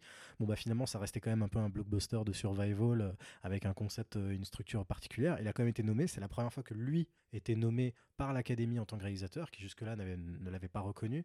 L'Académie qui a étendu son nombre de, nominés, nommés possibles suite au snobbing de, de, Dark Knight. Donc il y a vraiment quelque chose, je pense, qui joue et peut-être, voilà, comme je disais, tout comme Spielberg en son temps, il va avoir peut-être envie de faire quelque chose où il va être euh, davantage reconnu par ses pairs. Euh. Donc voilà, peut-être, je sais pas si ça va être un film à l'échelle de Memento, mais peut-être effectivement un film à l'échelle d'un Aviator ou un truc comme ça. Après, je sais pas, il y a des adaptations possibles. Pour le moment, il était attaché, à, l'adaptation de la série Le Prisonnier, qui finalement s'est pas faite et finalement s'est fait sous forme de série télé euh, AMC, je crois, avec Jim Caviezel. AMC, ouais, c'était pas ouf. Donc euh, le truc c'est ça, c'est que c'est impossible de savoir. Après Dunkerque, quand celui-là a été annoncé et qu'on savait encore rien, moi je, pressentais hein, le, film de SF, euh, donc je m'étais pas trompé. Donc euh, là, si je devais faire mon Nostradamus, mon, mon Nolanadamus, je sais sais pas du tout. Je pourrais revenir à, un truc de un polar ou un truc comme ça, juste histoire d'avoir quelque chose de cyclique. Ou alors, enfin, je sais pas, est-ce qu'il serait possible un jour de voir Nolan dans un genre genre dans de la fantaisie. Enfin, tu vois, c'est quelque chose qui paraît tellement hors de son, de son. Il est quand même, c'est vraiment les pieds bien profondément ancrés dans le réel. Donc, je pense que même quand il est dans la SF, on est dans, quelque chose, euh, on est dans de la, de la, de la science-réalité presque, quoi. Tu vois. Donc, euh, je sais pas du tout, mais je serais toujours curieux.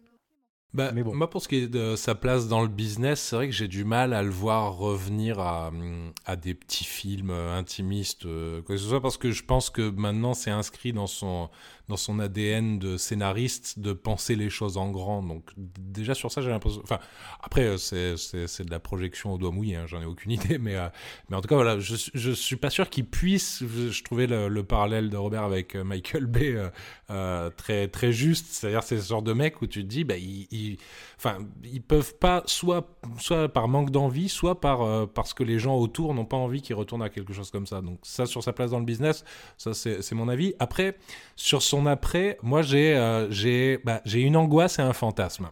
Ce qui pourrait être un bon titre de sextape d'ailleurs. Mais euh, euh, j'ai une angoisse et un fantasme. Mon angoisse, c'est qu'il soit tenté d'aller faire un remake d'une grande œuvre. Et, et, je pense notamment, enfin, il est tout le temps, tout le temps rapproché de Kubrick, Nolan, même si moi j'ai jamais trouvé que c'était, enfin, que en, surface on peut les rapprocher, mais en vrai euh, pas tellement. Mais voilà, s'il partait sur un truc façon euh, je vais remaker 2001 ou quoi que ce soit, ça c'est un truc qui me terroriserait. C'est-à-dire et, et, en même temps il a il a la stature pour pouvoir aller faire ça sans qu'on lui tombe trop dessus. Mais en tout cas, je pense que ça serait, ça serait pas une bonne chose. Euh, enfin, moi, j'aimerais pas en tout cas voir ça. Et, euh, et sur mon fantasme, bah, ça recoupe presque ce que vous disiez sur les jeux vidéo. C'est vrai que j'avais jamais pensé à Metal Gear Solid.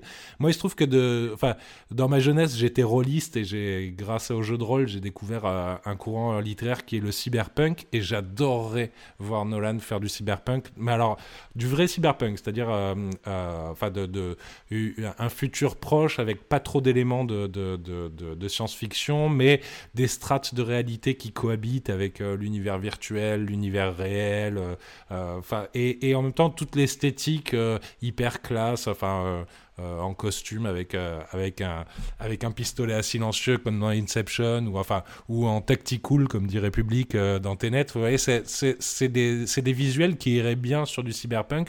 Donc j'adorerais qu'ils se lancent dans l'univers du cyberpunk pour, pour, un, en tout cas pour un film. Quoi. Et alors, par oui ou par non, est-ce que euh, Nolan, vous le voyez encore longtemps rester chez Warner qui lui offre sécurité et budget Ou est-ce que un de ces jours, il pourrait pas finalement aller voir ailleurs et voir euh, comment est l'herbe ailleurs? Y a-t-il aujourd'hui une autre herbe que Disney, malheureusement enfin... Voilà. Il y a techniquement Sony avec James Bond, c'est pour ça euh, que je pose la question. Ils ont perdu Sony James Ils ont perdu Sony. C'est Universal qui C'est Universal. Bah voilà, il reste Universal aussi. Euh. Oui, Universal de temps en temps. En fait, j'ai quand même l'impression que historiquement, même si je sais que les, les, entreprises ne sont pas des personnes, que euh, Warner est quand même un havre pour beaucoup de cinéastes, leur laisser beaucoup de chance. Enfin, même quand ils se plantent, hein, des... Denis Villeneuve là, qui se va sortir d'une. Denis, Denis Villeneuve, euh, les sœurs Wachowski tout à l'heure, comme on a dit, même Zack Snyder, enfin Eastwood qui est chez eux depuis depuis depuis toujours. Il y a, je pense que c'est quand même des gens qui ont une optique différente. Ils merdent à côté sur plein de trucs, hein, euh, mais, mais, mais, mais, je pense qu'il y a vraiment une volonté de, de chouchouter certains des, des, des auteurs vraiment qu'ils estiment, euh,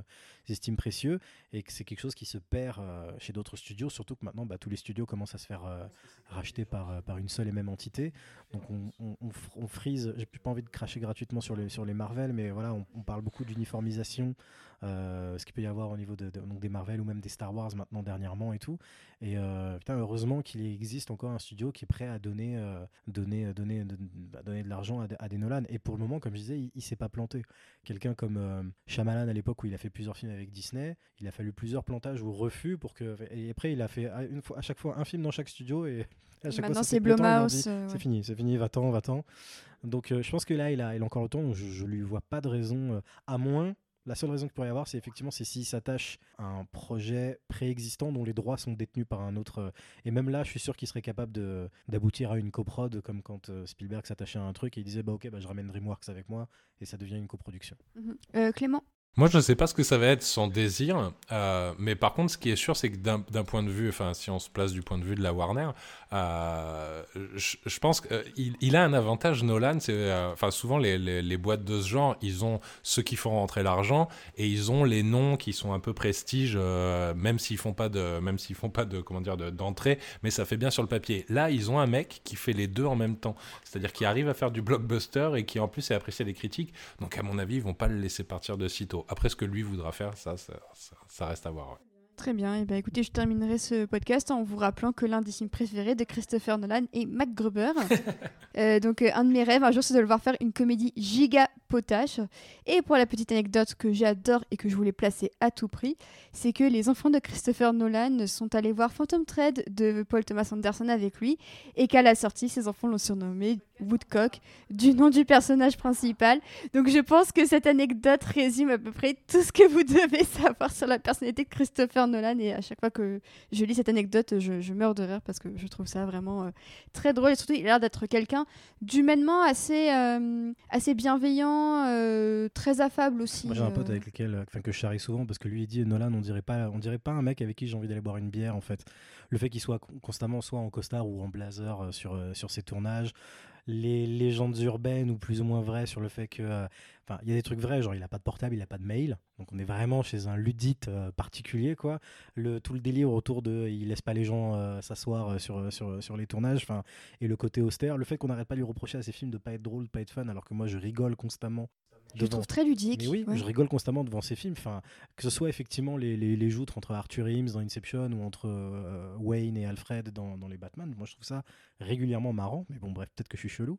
Euh, et euh, non, et, effectivement, voilà, il, dégage ce côté un peu flegme british et tout. Et donc, bah, même de toute façon, même si ses, ses propres enfants le charrient sur le fait qu'il peut être un peu austère ou, ou quoi, je pense que c'est pas, pas innocent. Mais, mais bon. Tant qu'il fait des bons films. Hein. Exactement. Ce que je, voulais pas encore plus faire en le fait, vendu, tant qu'il a en fait, je, trouve, euh, vu, tout ce qui est sorti récemment, je trouve que tant qu'il n'abuse de personne sur ses tournages, qu'il respecte toutes ses équipes, et ça a l'air d'être le cas, puisque même, même Anna en fait, c'était une blague qu'elle faisait, mais c'est juste que ça a été repris en épingle parce qu'il n'y avait rien, à, se mettre sous la dent.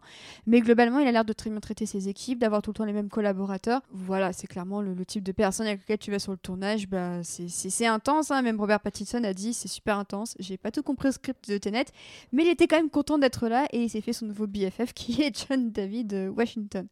Eh bien écoutez, euh, merci euh, à tous et à toutes pour ce débat. Et on va terminer avec vos recommandations culturelles, en rapport ou non avec Christopher euh, Nolan.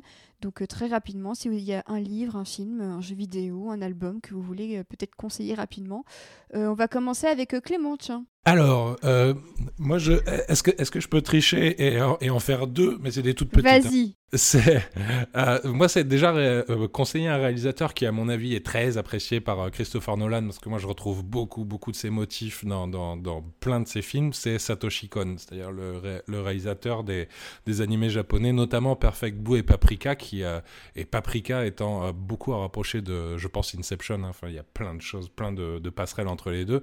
C'est voilà, c'est un, c'est un, un, réalisateur d'animés qui, enfin de euh, japonais qui est, qui est, décédé il y a quelques années, qui, qui, travaille aussi comme ça sur les différentes strates de réalité qui cohabitent les unes avec les autres. Alors je mets un gros trigger warning si vous êtes fragile psychologiquement ou si vous avez du mal avec, euh, avec notamment les, les, les scènes d'agression sexuelle.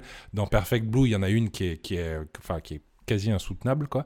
Paprika peut être aussi un peu déstabilisant au niveau, au niveau psychologique, mais en tout cas, si vous n'êtes si pas affecté par ça ou si vous vous sentez, c'est une filmographie qui est incroyable à découvrir. Et juste sur l'histoire, pour rebondir sur Tenet, si vous aimez bien les, les, les, les trucs complexes et ça peut et c'est agréable aussi hein, d'être sollicité intellectuellement par un film.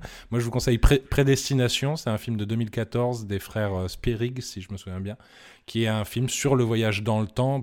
J'essaye même pas de vous le pitcher. Si vous aimez le voyage dans le temps, Prédestination, c'est ce genre de film où quand il est terminé, on y repense beaucoup, euh, que ça soit euh, que ça soit pour le jeu avec le scénario comme pour le pour les la portée philosophique du propos quoi. Donc Satoshi Kon et Prédestination. Mhm. Autour de Robert. Ah, tiens, je vais juste une petite remarque pour le coup, comme on est dans les Mode Adaptation Club, je veux dire, privilégiez si vous pouvez la nouvelle euh, de, Robert Heinlein, je crois que c'est Robert Heinlein, de, de, à l'origine de Prédestination, qui s'appelle All You Zombies, je crois. Ouais, c'est ça. Euh, qui est, qui est, voilà, qui est, qui est vraiment bouleversante. Euh, et, que perso, j'avais pas, pour le coup, je l'avais lu, c'est rare, avant le film, et j'avais trouvé, comme je disais, mais, supérieur au film. pour ma part, ce serait, si vous ne l'avez pas encore vu, parce que c'est ce que j'ai vu de mieux cette année avec Tenet. Euh, évidemment, c'est euh, Hamilton euh, disponible sur Disney qui est disponible depuis je crois bah, le 3 juillet, c'était début juillet qui était dispo qui est donc, bah, si vous n'êtes pas au courant, c'est une euh, comédie, enfin c'est la captation, c'est ce qui est disponible sur Disney+, c'est la captation euh, d'une comédie musicale euh, qui, qui, s'est tenue à, Broadway et qui est un véritable phénomène, qui a eu le prix Pulitzer, donc qui, date de 2016, donc ça a été filmé entre temps et ça a été mis en ligne seulement maintenant, donc ça nous permet à nous pauvres pauvres pauvres, pauvres, euh, qui, voilà, qui ne peuvent pas, même pas voyager en période de Covid, euh, de pouvoir découvrir. Ce qui est donc une œuvre absolument remarquable, menée presque toute seule par un gars qui s'appelle Lin-Manuel Miranda, qui est, donc euh, un compositeur qui fait donc un biopic, pour le coup, d'Alexander Hamilton, qui est un des pères fondateurs de, de l'Amérique, et qui arrive à faire une, une fresque hip-hop avec un casting diversifié dont, dont, la présence même unique euh, et politique euh, et euh, qui arrive à, en dire long. Enfin, non seulement c'est hip-hop, mais il y a aussi y a, de, y a de la Britpop, il y a du jazz, il y a, plein de styles musicaux différents, il y a une mise en scène de dingue, il y a un propos super pertinent et, le mec fait, tout ça tout seul et ça, ça, dure 2h40 mais ça passe comme une balle. Vous allez écouter ensuite les 46 morceaux sur Spotify toute la journée. il faut c'est à voir. C'est vraiment c'est unique, ça ressemble à rien d'autre de ce que j'ai vu.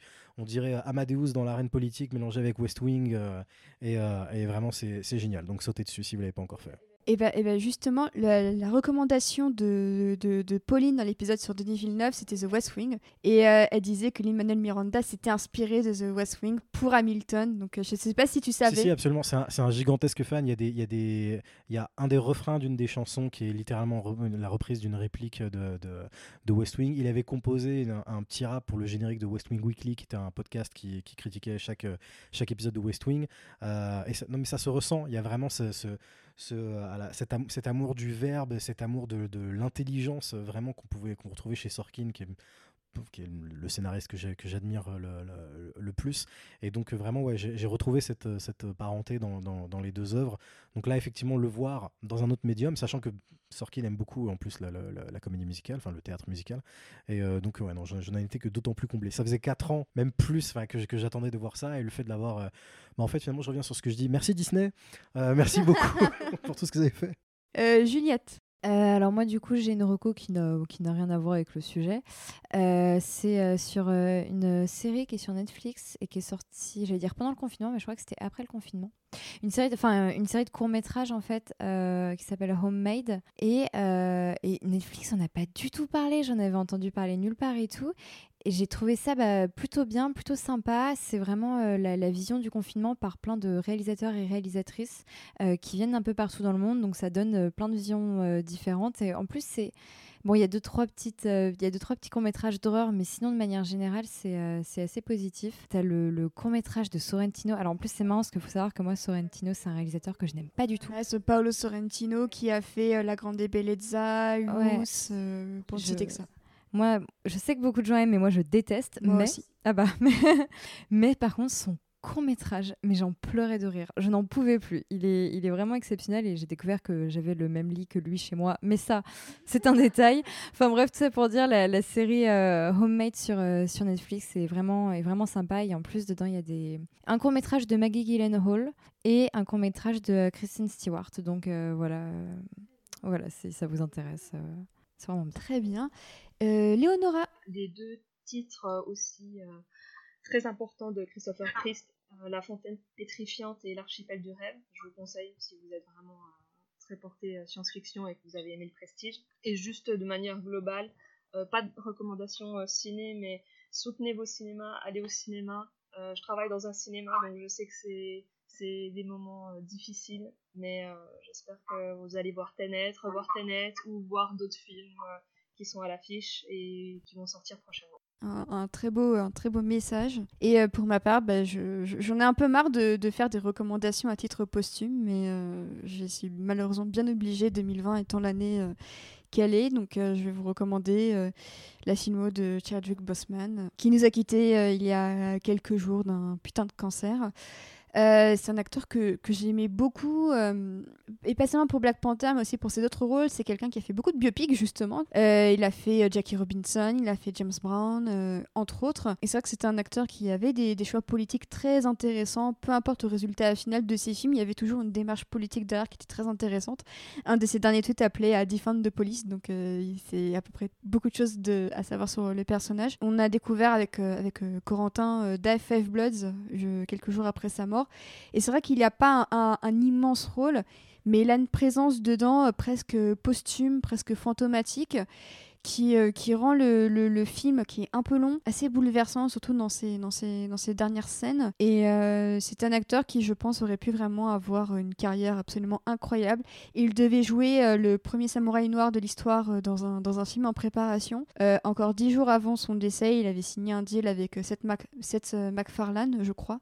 Donc je sais pas si c'était pour une série ou un film, mais il avait signé, il continuait à signer quand même des projets. Donc à défaut de les avoir, redécouvrons euh, cet acteur qui avait l'air vraiment d'être quelqu'un d'extrêmement euh, bienveillant, en plus d'être très talentueux et d'avoir une idée assez, euh, forte de ses personnages. une anecdote que j'aime beaucoup, c'est le fait qu'il ait imposé un, accent à son personnage dans Black Panther en disant que comme le Wakanda n'a pas été colonisé, il ne devait pas avoir d'accent anglais, mais justement avoir un accent composé de, divers, de diverses langues africaines, justement pour apporter plus d'authenticité à son personnage et qui s'est vraiment battu pour ce type de détails et euh, je pense que c'est dans ces moments-là qu'on voit à quel point euh, ce sont vraiment les meilleurs qui partent les premiers. Et euh, c'est assez triste. Mais voilà, en tout cas, n'hésitez pas, même Die Five Bloods. C'est pas le meilleur Spike Lee, je je, dois, bien l'avouer. Mais il laisse un sentiment très, très amer en bouche à, la fin. Donc si vous êtes dans un mood assez, assez triste, je vous recommande Je vous recommande pas ça par contre. Voilà. Donc euh, en tout cas, euh, merci à vous pour vos recommandations, merci à vous pour votre présence, euh, que ce soit en direct d'Ivry ou via, Skype, via, via, le sud de la France et via Berlin. Et quelques mots de ma part pour terminer. Donc si vous suivez le podcast sur, sur Twitter, vous avez appris sûrement que j'avais lancé le Tipeee du podcast. donc là, c'est le moment sponsoring. N'hésitez pas, si vous avez aimé cet épisode et que vous voulez soutenir ceux à venir, euh, a donné un petit tip hein, sur, euh, sur Tipeee. Les prochaines contreparties vont arriver et elles sont vachement cool, avec notamment des, euh, des épisodes bonus qui reviendront sur des œuvres dont on parle dans le podcast, mais sur lesquelles on n'a pas fait d'épisode entier. Et donc, je peux vous l'annoncer maintenant. Le premier invité, ce sera Doug, et on reviendra sur la série Watchmen de Damon Lindelof. Donc, voilà, comment vous dire que j'ai absolument très très hâte. par ailleurs, je souhaiterais aussi remercier Benji pour le nouveau générique du podcast que vous entendez euh, désormais en début et en fin euh, de podcast. Euh, donc voilà, n'hésitez pas à aller voir ses travaux, notamment aussi pour Land Rider et Outrider, dirigés d'une main de Jedi pas toxique par Thibaut, aka République, que j'embrasse très fort. et par JB aussi, euh, que, que, je salue euh, à l'occasion. Euh, donc voilà, et également remerciements à Lucie qui va désormais illustrer tous les podcasts avec des illustrations de son creux. Donc vous pouvez commencer à en voir quelques-unes. Et sachez que la suite arrivera à un rythme hebdomadaire pour faire durer un petit peu le plaisir. Merci en tout cas à vous tous de nous avoir écoutés. N'hésitez pas à nous soutenir sur iTunes, à mettre, mettre, des étoiles, à partager ce podcast au plus grand nombre autour de vous sur vos réseaux.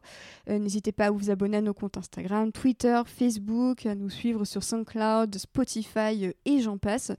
Et on se retrouve pour un épisode dont tu vas faire partie, euh, Juliette. Oui, tout à fait. Est-ce que tu pourrais nous en annoncer le thème?